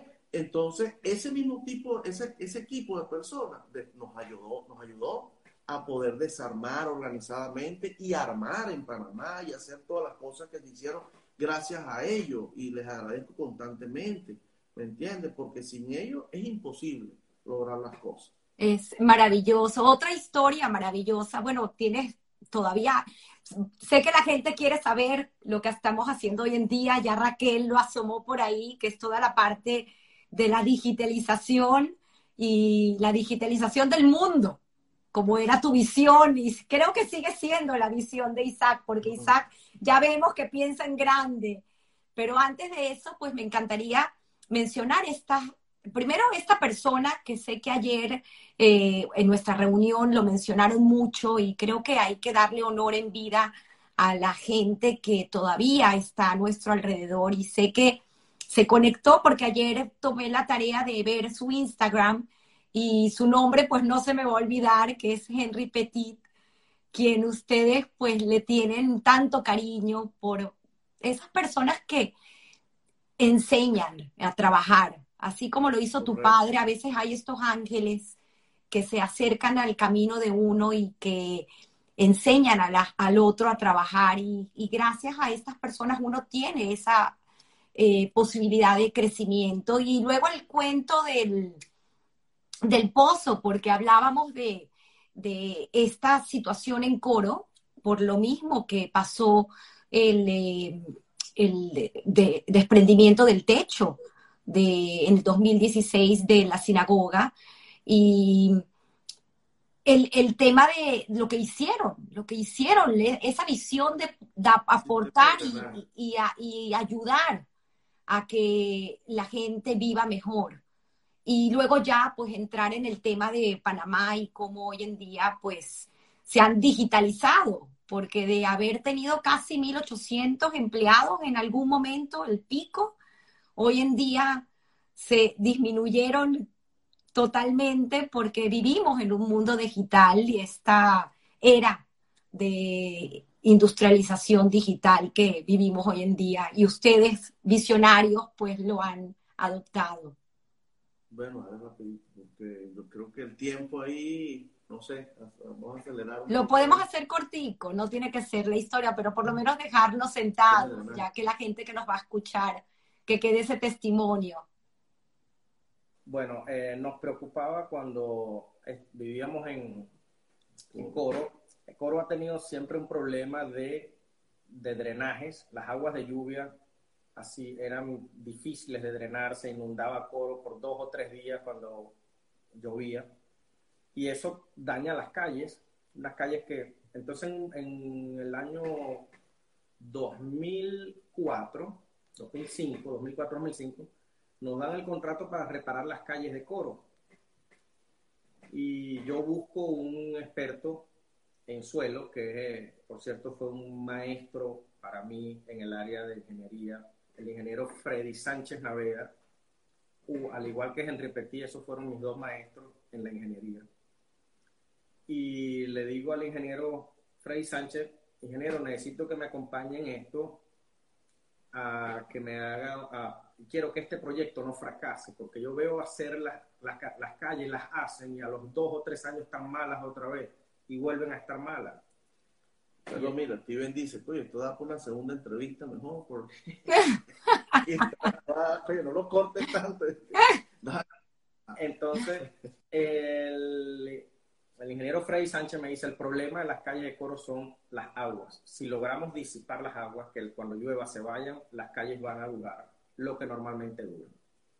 Entonces ahí nació la idea de conseguir un, de hacer un plan de, un proyecto de drenaje y ese proyecto lo hicimos, lo llevamos a cabo, pero para eso había que hacer una, un recipiente de esa agua que era una laguna muy grande, aprovechamos el, el bosque para coro, ahí hicimos una, un movimiento de tierra bastante grande, como una represa, cuánto? para que luego esa agua pasara para los médanos, porque los médanos, por sus características, le cabe toda el agua que tú quieras. Todas las aguas de lluvia que quieras mandar a los médanos la van a absorber y ahí no va a haber eh, inundación. Esa fue una obra emblemática, solo que por distintos temas el gobierno no decidió, digamos, poner en prioridad el embaulamiento de los últimos dos kilómetros de canal que llevaban a esa, a esa represa. Había que embaularlo con concreto para que no creciera la vegetación ahí, porque estaba a suelo abierto. Y mm, el gobierno no, no, mira, no tengo dinero para embaular con concreto esos últimos dos, eh, dos kilómetros. Y bueno, pero se va, se va a perder el trabajo. Dice, no, no, no, nosotros lo que vamos a hacer es que cada tres meses vamos a limpiar el canal y mantenimiento, mantenimiento al canal. Y bueno, si no le hacen mantenimiento se va a perder. Lastimosamente funcionó muy bien eh, la siguiente lluvia, eh, cuando terminamos ese trabajo, mm. cayó una lluvia torrencial en Coro y como de las pocas veces vistas, y en cinco horas drenó por completo lo que antes demoraba tres, tres días en salir. Fantástico. Yo no. ¿Cuántos litros? Es una... Eh, metros cúbicos. Dos millones de metros, dos millones de metros cúbicos tenía la, la capacidad de, de la presa. Sí. ¿Dos millones o 200 millones? Perdón, 200 millones de metros cúbicos. 200 millones de metros cúbicos. Pero tú sabes qué pasaba ahí también, Tamara. Eso, eh, eh, el terminal de pasajeros normalmente lo usa la gente humilde en las ciudades, el terminal, en, en estos pueblos, ¿no? Donde, donde estábamos nosotros y este tipo de pueblos, ¿no? Y entonces a mí me llamaba mucho la atención, yo le decía a Daniel, Daniel, pero ¿cómo es posible que cada vez que llueve, la gente humilde, tras de que tiene que hacer uso del, del, del, transporte público y estar ahí con todas las penumbres que, que implica eso, entonces se que tiene que quitar el zapato, las medias, subirse los pantalones y atravesar todo eso para poder llegar al terminal. Tiene que haber una solución. Si nosotros tomamos un equipo de expertos en ingeniería, ¿cómo no podemos plantear una solución para esto? y lo solucionamos, gracias al Señor. ¿Por qué? No hubo, claro, ahora no se hizo mantenimiento, ya es un tema que no depende de nosotros, pero se pudo ver como la gente entonces humilde podía accesar como que si no hubiese llovido cuatro o cinco horas después. ¿Ves? Entonces tú causas un impacto definitivamente en la sociedad y cuando logras hacer eso, creo que te, creo que, que te puede ir mejor, que te va bien. Es increíble porque nuevamente se repite la historia traes y saca una gran idea y el problema es de Daniel, cómo lo resuelve, pero lo resuelve. Volvemos entonces a, Panamá, llegamos a Panamá, eh, salen, ¿no? De, todos estos, esta maquinaria, era, estábamos hablando de maquinaria pesada, tienen esta idea de Panamá, aparte llega a Miami, pasa el fallecimiento de tu padre, que eso también creo que vale la pena mencionarlo, en 2011, estando ambos ya en Panamá y tu padre nuevamente les dice algo que hace que cambie el rumbo. Me lo dijo a mí, no se lo dijo a Isaac, ya Isaac estaba en Panamá. Él me dice, yo sé que ustedes están haciendo sus planes hacia Panamá, pero yo creo que el sitio para vivir no es Panamá El sitio de, para mí es Estados Unidos, pero ustedes tomen su decisión, pero yo solo quiero compartirte mi, mi pensamiento. Yo creo que el sitio es Estados Unidos y no Panamá. Panamá puede ser para trabajar. Entonces, eh, una semana antes de mi papá fallecer, ya Isaac había, había ido de Venezuela. Cuando él llega a Panamá a los tres días, eh, yo digo que Isaac se había ido porque ya Isaac estaba ya con los hijos y todo. Yo no llegué, yo aunque tenía ya la, la, casa y los hijos inscritos en el colegio y todo, estaba esperando que terminaran, que llegara diciembre para después irnos. Y esto ahora estamos hablando del mes de octubre. Eh, finalmente Isaac regresa a Venezuela producto del fallecimiento de mi papá y ahí repensamos las cosas y dijimos, bueno, ya, ¿por qué mejor no le hacemos caso a mi papá? Vámonos a Estados Unidos y dejamos Panamá para trabajar, dejamos las cosas en, Panamá trabajando y viajamos, en lugar de viajar a Estados Unidos, Venezuela, vamos a estar en Estados Unidos, Panamá. Y cabe acotar que tu padre fallece en víspera de Yom Kippur. Sí, mi padre fallece para parafrasear las palabras exactas que dijo el doctor Nissin Abikasi, que me dijo, me impresionaba ver cómo a medida que el sol se iba poniendo, se iba ocultando, iba Abelardo perdiendo sus signos vitales. Y cuando el sol cae por completo, Abelardo se me va. Justo en la entrada de Yom Kippur y a medida que Yom Kippur se acercaba, él iba perdiendo los signos vitales y bueno, muere justo en la entrada de Yom Kippur. Wow. Un Shabbat, un Shabbat, y aparte Yom Kippur. Un wow. Un Sadik, como decimos nosotros.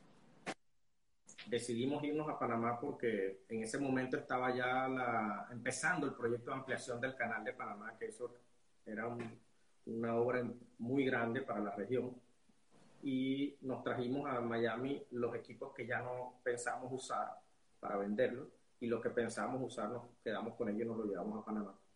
Después de eso, mm, en enero del 2012 decidimos venirnos aquí y nos quedamos, como había dicho mi papá, viajando entre Estados Unidos y Panamá. Y cuando llegamos aquí, bueno, ¿qué? Isaac me dice, bueno, ¿qué vamos a hacer? Isaac ya había tenido la idea, que ahí viene lo de que tú decías de la reserva estratégica tenemos que dejar a esta gente, estos ex PDVSA, dos de ellos, como reserva estratégica, pagándoles, no importa que no estén trabajando con nosotros, pero que no se nos vayan, porque no sabemos qué vamos a hacer en Estados Unidos y necesitamos la gente brillante para emprender un proyecto. Eh, cuando llegamos aquí, tomamos la decisión de irnos por lo que sabíamos hacer, la construcción. Bueno, vamos a, vamos a desarrollar, vamos a construir casas para vender porque ahí tenemos, creo que tenemos menos probabilidades de que de fracasar porque es lo que sabes hacer, aunque es distinto los métodos constructivos aquí totalmente y los procedimientos, pero finalmente poner bloques de la misma forma aquí que allá.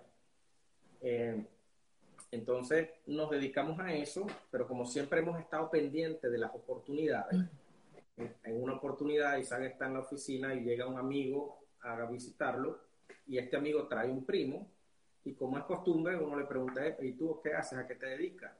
Y sale le pregunta al primo, ¿a qué te dedicas? Y él le habla por primera vez del equipo. No, mira, yo hago digitalizaciones en la industria con un equipo láser escáner y le muestra a Isaac una foto de un reactor nuclear que él digitalizó y cuando Isaac ve eso, se imagina no solo el reactor nuclear, sino toda la planta. Y dice, entonces, si este puede digitalizar eso, ¿por qué no puede digitalizar toda la planta, toda una refinería completa? Si yo logro digitalizar eso, voy a atraer muchísimo valor a los operadores de la planta, voy a ahorrar muchísimo en distintas, de, distintos ámbitos, voy a traer muchos ahorros. Entonces le plantea, mira, a ti te interesaría, nosotros en ese momento ya estábamos proveyéndole a la industria petrolera, no a PDVSA, sino a otras compañías, porque estos amigos, estos señores que están con nosotros en PDVSA tenían sus amigos en distintas partes del mundo, los que fueron sacados en el 2002 con el paro petrolero, ya estaban en otras empresas de petróleo a nivel global. Y, nos habían asesorado. Nos habían, exacto, nos habían asesorado, habíamos tomado, habíamos aprovechado esta gente que tenía trabajando con nosotros en la construcción, le dijimos, bueno, mira, ahora queremos, ¿cómo hacemos para proveerle a la industria petrolera a nivel mundial. Porque aprovechemos tus amigos, ¿dónde están? ¿Qué están haciendo? Y ahí eh, Isaac le plantea a este señor, mira, si tú quieres, nosotros ya le estamos proveyendo a la industria del petróleo. Si tú quieres, podemos eh, incluir dentro de la cesta de productos que ofrecemos a la industria del petróleo, incluir lo que tú haces también y vamos en sociedad.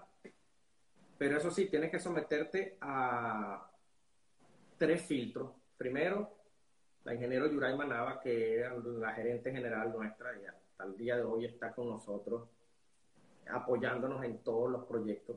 Hay un proyecto que estamos ahorita comenzando, no lo voy a decir, estamos pensando, que, está en el horno y la, lo estamos justamente la ingeniero Yuraima, como siempre desde el 2003 con nosotros, está encargada de esa fase de gestación de los proyectos. Em, y nos trajimos, eh, perdón, le dijimos, este, Isaac le dice este señor, tienes que pasar por el ingeniero Yuraima y después va al filtro técnico, ingeniero Yuraima con el tema de factibilidad, luego el filtro técnico que era el ingeniero Domenico Pache, y luego por último hablas con mi hermano. Si pasan los tres filtros, entonces vamos y hacemos la alianza. Hacemos la alianza. Mm, el, no, el hombre no pasó los filtros no por un tema técnico, la tecnología era maravillosa, sino por, por otros temas diversos de que no se pudo lograr un, un acuerdo con él. Y de esa manera Isaac conoce esa tecnología, pero era una tecnología que tenía ya 15 años siendo usada, pero no para ese propósito. ¿Por qué? Por algo muy específico. Ese, esa digitalización lo que te entrega es un, como una, una réplica digital, una maqueta digital que tú puedes manejar con tu computador. Si tú haces una maqueta de un, de un producto específico, de un equipo, tiene un peso a lo mejor 500 megabytes, un gigabyte cuando mucho. Pero si digitalizas una planta completa, entonces ahí estamos hablando de terabytes de peso, un archivo que eso no lo puede manejar una computadora. Por eso no se, no se usaba para eso, porque son archivos muy pesados. Entonces, ¿con qué computadora los manejo? Perdón, entonces Daniel me dice, bueno, mira, hay que crear software. Bueno, vamos a crear software. ¿Dónde está la gente que los desarrolladores? O sea, tú sabes lo que se necesita, hay que buscar los desarrolladores que creamos el, creamos el software. Entonces, buscamos eh, el equipo y el que vino, mira, eh, Roberto Cando, un primo, le dije, mira, Roberto, que era especialista en eso, le dije, yo quiero el mejor software del mundo así como alguien construyó el mejor piano del mundo, que es lo de Stingway, son, y dijo, bueno, quiero el mejor. Eso le dije a Roberto, mira, escucha el piano, mira el piano, obsérvalo. Si Stingway pudo, tú vas a poder. Pero necesitamos el mejor software, porque no, no hay quien pueda con este peso, pero el piano no existía y el piano existe. El avión no existía y el avión existe. O sea, las cosas primero tienes que pensarlas y luego, bueno, oye, las tienes que, tratar de crear. Y hoy por hoy, entonces, eh, Baruch tenemos ese software, que solo hay tres en el mundo, que pueden entonces permitir la visibilidad, la gestión, ver ese archivo, ese gemelo digital tan pesado, puedes interactuar con él, puedes manejarlo perfectamente desde un iPad.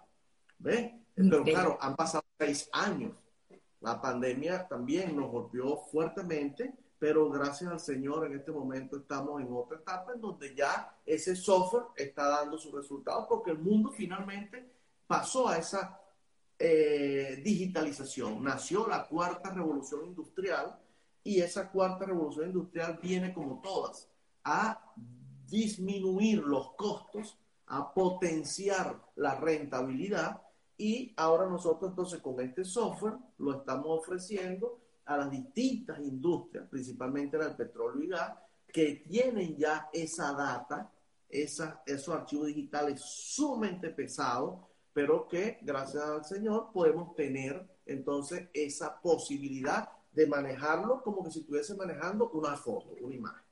Es maravilloso el, trabajo que han logrado y como dijo Daniel, que siguen, porque siguen pues inventando y siguen pensando fuera de la caja.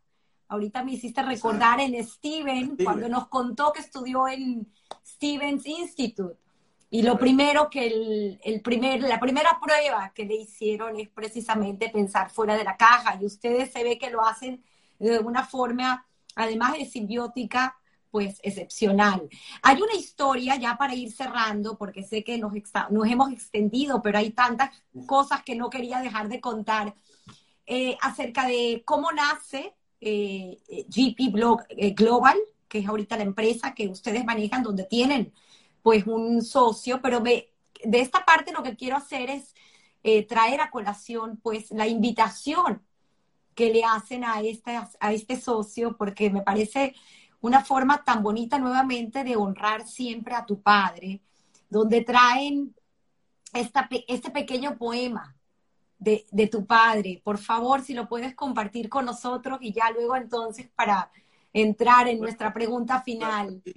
Cuando fuimos a presentarle la propuesta a estos socios que habíamos conocido aquí, que ya eran socios, que ya eran socios nuestros en la construcción, entonces cerramos con un poema de mi papá, donde él les, eh, decía el poema, eh, el águila eh, no reclama sus espacios, los comparte e imprime mayor altura a su vuelo.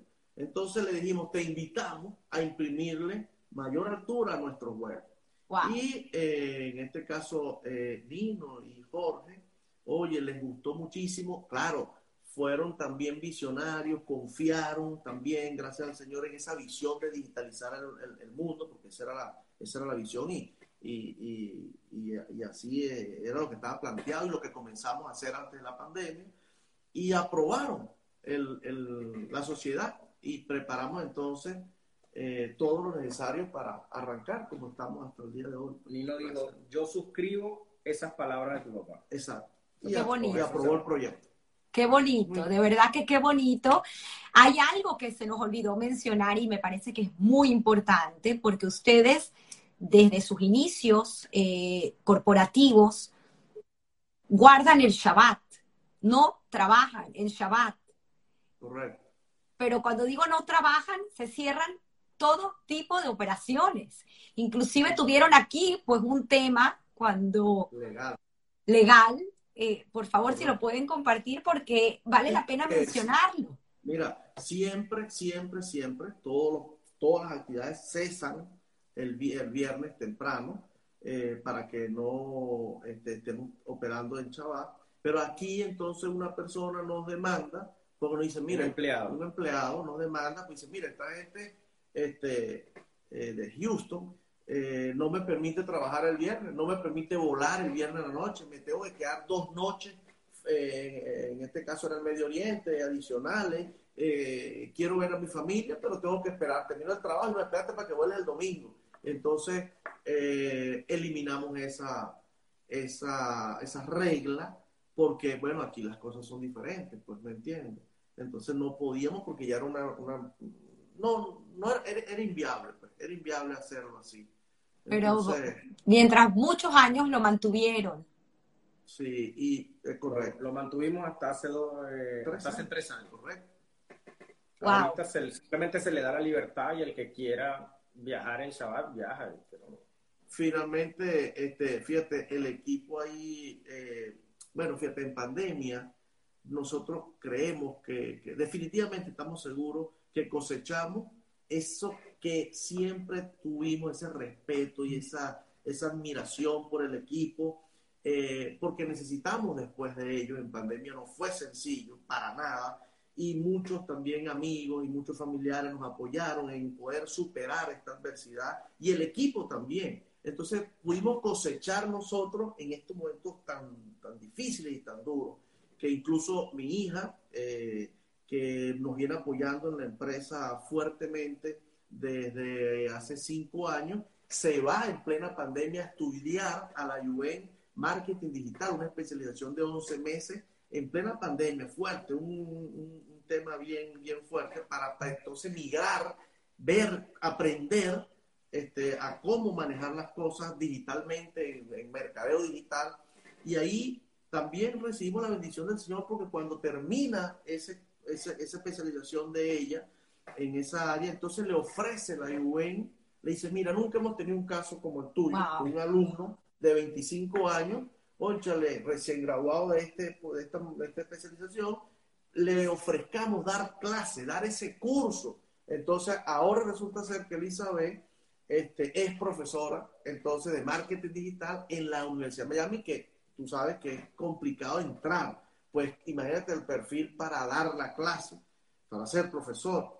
Entonces, Conchale, realmente ella nos está apoyando muy, muy, muy bien. Y me alegro mucho porque siempre le ofrecía a Nino, decía, mira, tenemos que hacer que esto sea eh, una empresa que agregue valor incluso a las otras generaciones y que nos apoyemos en ella. Y ella está tomando realmente, oye, yo pienso que tiene un 50% de, de las operaciones, de las riendas de la organización, y estoy seguro que va a poder tener el 100% en, en un año, un año y medio, Dios mediante. Confianza, confianza, qué bonito. Y además nos vuelve a recordar aquí, Steven, que lograron acomodarse para que no diera clases en Shabbat. Ah, sí, porque entonces la UN eh, tenía la necesidad de... Habían dos opciones, trabajar, eh, no recuerdo los días, pero vamos a suponer lunes, miércoles y sábado, o martes, jueves y domingo. Y ella escogió martes, jueves y domingo, para entonces no violar el, el precepto de, de guardar el chaval. Voy a hacer mi pregunta final y quiero, estoy segura que me voy a sorprender de la respuesta. Esta pregunta que tomo de Guy Ross, a quien admiro y siempre lo digo como conductor de uno de sus podcasts, How I Build This, acerca del tema del trabajo y la suerte en sus vidas. Pero ya va, Tamara, ¿y por qué tú dices, estoy segura que me va a, a sorprender? Adelante y diremos por qué. No, porque tú sabes que, mira, yo, lo único que anoté en esta agenda aquí es la pregunta final, Daniel. Daniel, ¿cómo me hace con esa pregunta final? Porque yo escucho que ella pregunta, ¿trabajo o suerte? ¿Trabajo o suerte? Entonces, bueno, Daniel, responde tú. Bueno, eh, estamos de acuerdo en que son ambos, trabajo y suerte, entendiendo la suerte como la perfecta, el perfecto direccionamiento de Hashem en nuestra vida. Esa es nuestra respuesta. Exacto. Para nosotros no existe la suerte, sino el direccionamiento que tiene Hashem sobre nuestra vida. Él es el que dispone las oportunidades que llegan a nuestras manos. Y nosotros entonces con el trabajo nos damos la tarea, podemos accesar a esas oportunidades o no. Qué bonita historia. Creo que Isaac, puedes tú complementar esto que acaba de decir Daniel con algo que tú siempre habías hecho, de decirle a Daniel que todo viene de arriba y que todo está ya listo y predeterminado. Correcto. Entonces, no, no, esa es la respuesta. Mira, porque yo decía, mira, Daniel, yo pienso esto. Daniel dice, yo también. Bueno, entonces esa es la respuesta. Qué Rompemos el esquema ahí, pero ¿cómo hacíamos? Teníamos que, que romperla. Qué bonito, de verdad que muy agradecida eh, por haberse otra vez permitido contar su historia. Como bien lo dice Steven, da para otro programa porque eh, no es nada más la historia familiar, sino es la historia también corporativa, porque son nuevamente, y repito, este programa lo que intenta es buscar y rescatar valores, principios y ética. Y en ustedes, pues obviamente esas tres palabras están en el día a día, no solamente a nivel familiar, sino a nivel corporativo. Y está demostrado que lo han hecho bien y lo siguen haciendo muy bien. Y qué bonito que sus hijos, eh, tres de Daniel y dos de Isaac, pues siguen con los pasos de ustedes como padres acompañados de Vivi y de Elizabeth. Así que extraordinario. Voy a leer algunos de los mensajes porque no quiero dejar de, de leer estas eh, mensajes tan bonitos que ha puesto la gente aquí. Dice Frida Asra Plitman, aplausos de pie. Yo también digo lo mismo, aplausos de pie. Eh, Elizabeth también está aquí conectada. Steven Bandel, la historia del descubrimiento de su judaísmo. Creo que eso no lo mencionamos, pero si quieren pueden eh, hablarlo, porque... No lo mencionamos, sí. No sé, dice Steven aquí que, la recuerden a lo mejor, pero eh, hablamos de su historia, de cómo cobran pues ese... Bueno, en, en uno próximo, y así hablamos del proyecto que tenemos con Bachen, que fuimos haciendo... Dicen aquí, judío por donde los vea, 100%. Por aquí decía Adriana Coriat, eh, que tuvo la oportunidad de conocer a Isaac y a Daniel en la sinagoga de Coconut Grove y que de verdad que se sorprende de las la personas que son encantadores, dice Adriana, porque su hijo, su yerno Gabriel, es parte Sí, de nos ha ayudado mucho Gabriel, nos ha ayudado mucho Gabriel, sí, gran amigo. Qué bonito. Dice Chano PCH, siempre por siempre, Ese para Henry siempre Petit. con ustedes. ¿Perdón? Ese es Henry, Petit. Ese es Henry Petit. Henry, ¿Qué, qué dice Henry? ¿Qué dijo Henry? siempre por Siempre. siempre y para siempre con ustedes. Gracias, Henry, gracias. Qué gracias. bonito, qué bonito. Dice por aquí Benjamín Schomstein, felicitaciones a los hermanos Coronado, ejemplos de constancia y trabajo duro. Producto coreano y maravillosa historia. Qué bonito, qué bonito. Por aquí sigo leyendo Bianca Bernstein. Wow, increíble las historias. ¿Quiénes son estos hermanos? Nunca oí- había oído hablar de ellos. Son una maravilla de personas. Qué bonito, qué bonito que se hayan dado a conocer aquí en nuestra comunidad y la gente que los escucha. Dice Urofa Cine Estéreo. Eh, lastimo- Urufacina Estéreo, esa es una radio en Coro. Eh, claro, que ellos dijeron que iban a estar eh, colocando el audio. Gracias. exacto. Dice, lastimosamente ya no existe, hablando del pozo, el bosque, que, que lograron hacer en, en coro.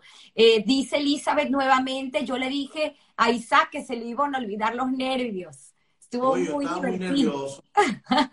Este, Por aquí sigo leyendo. Dice Keila Margaritac.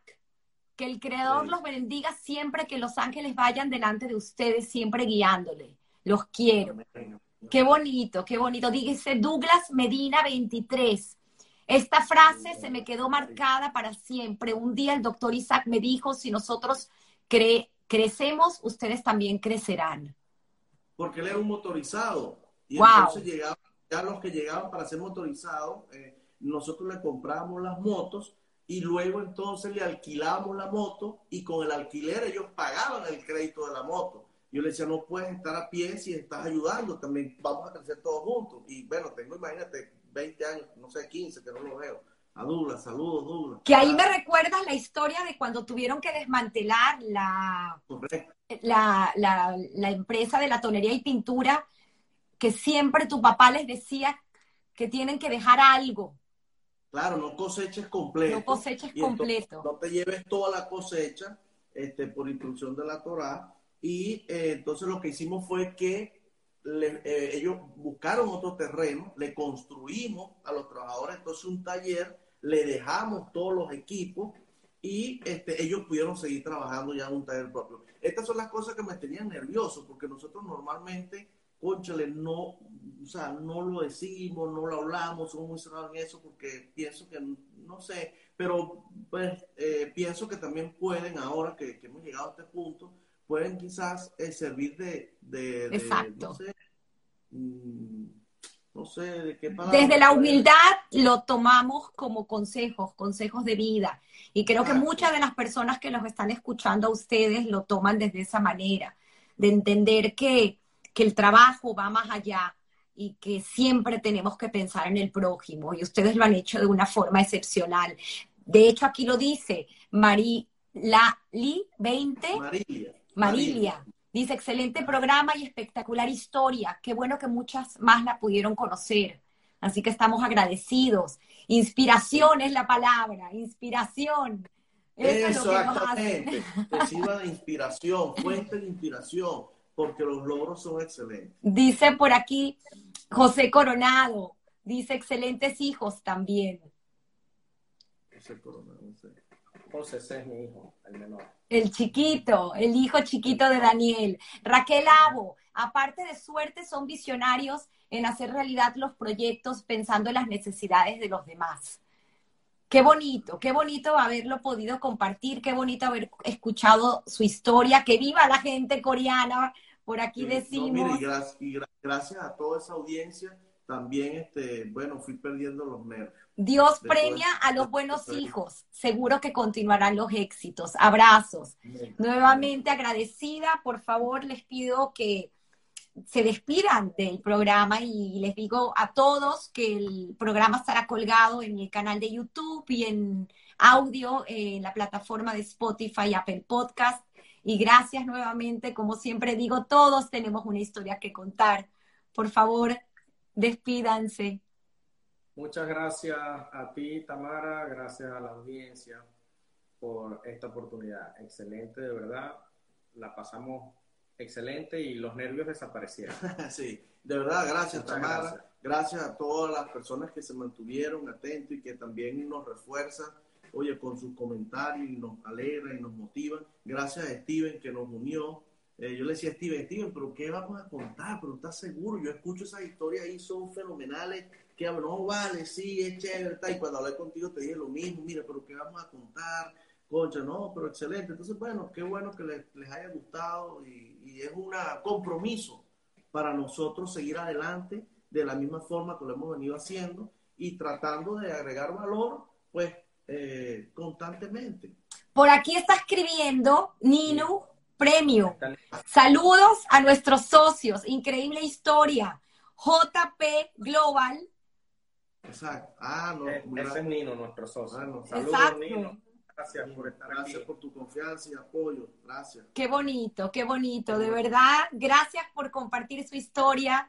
Nuevamente todos tenemos una historia que contar. Isaac y Daniel, abrazos. Chao. Gracias, Tomás.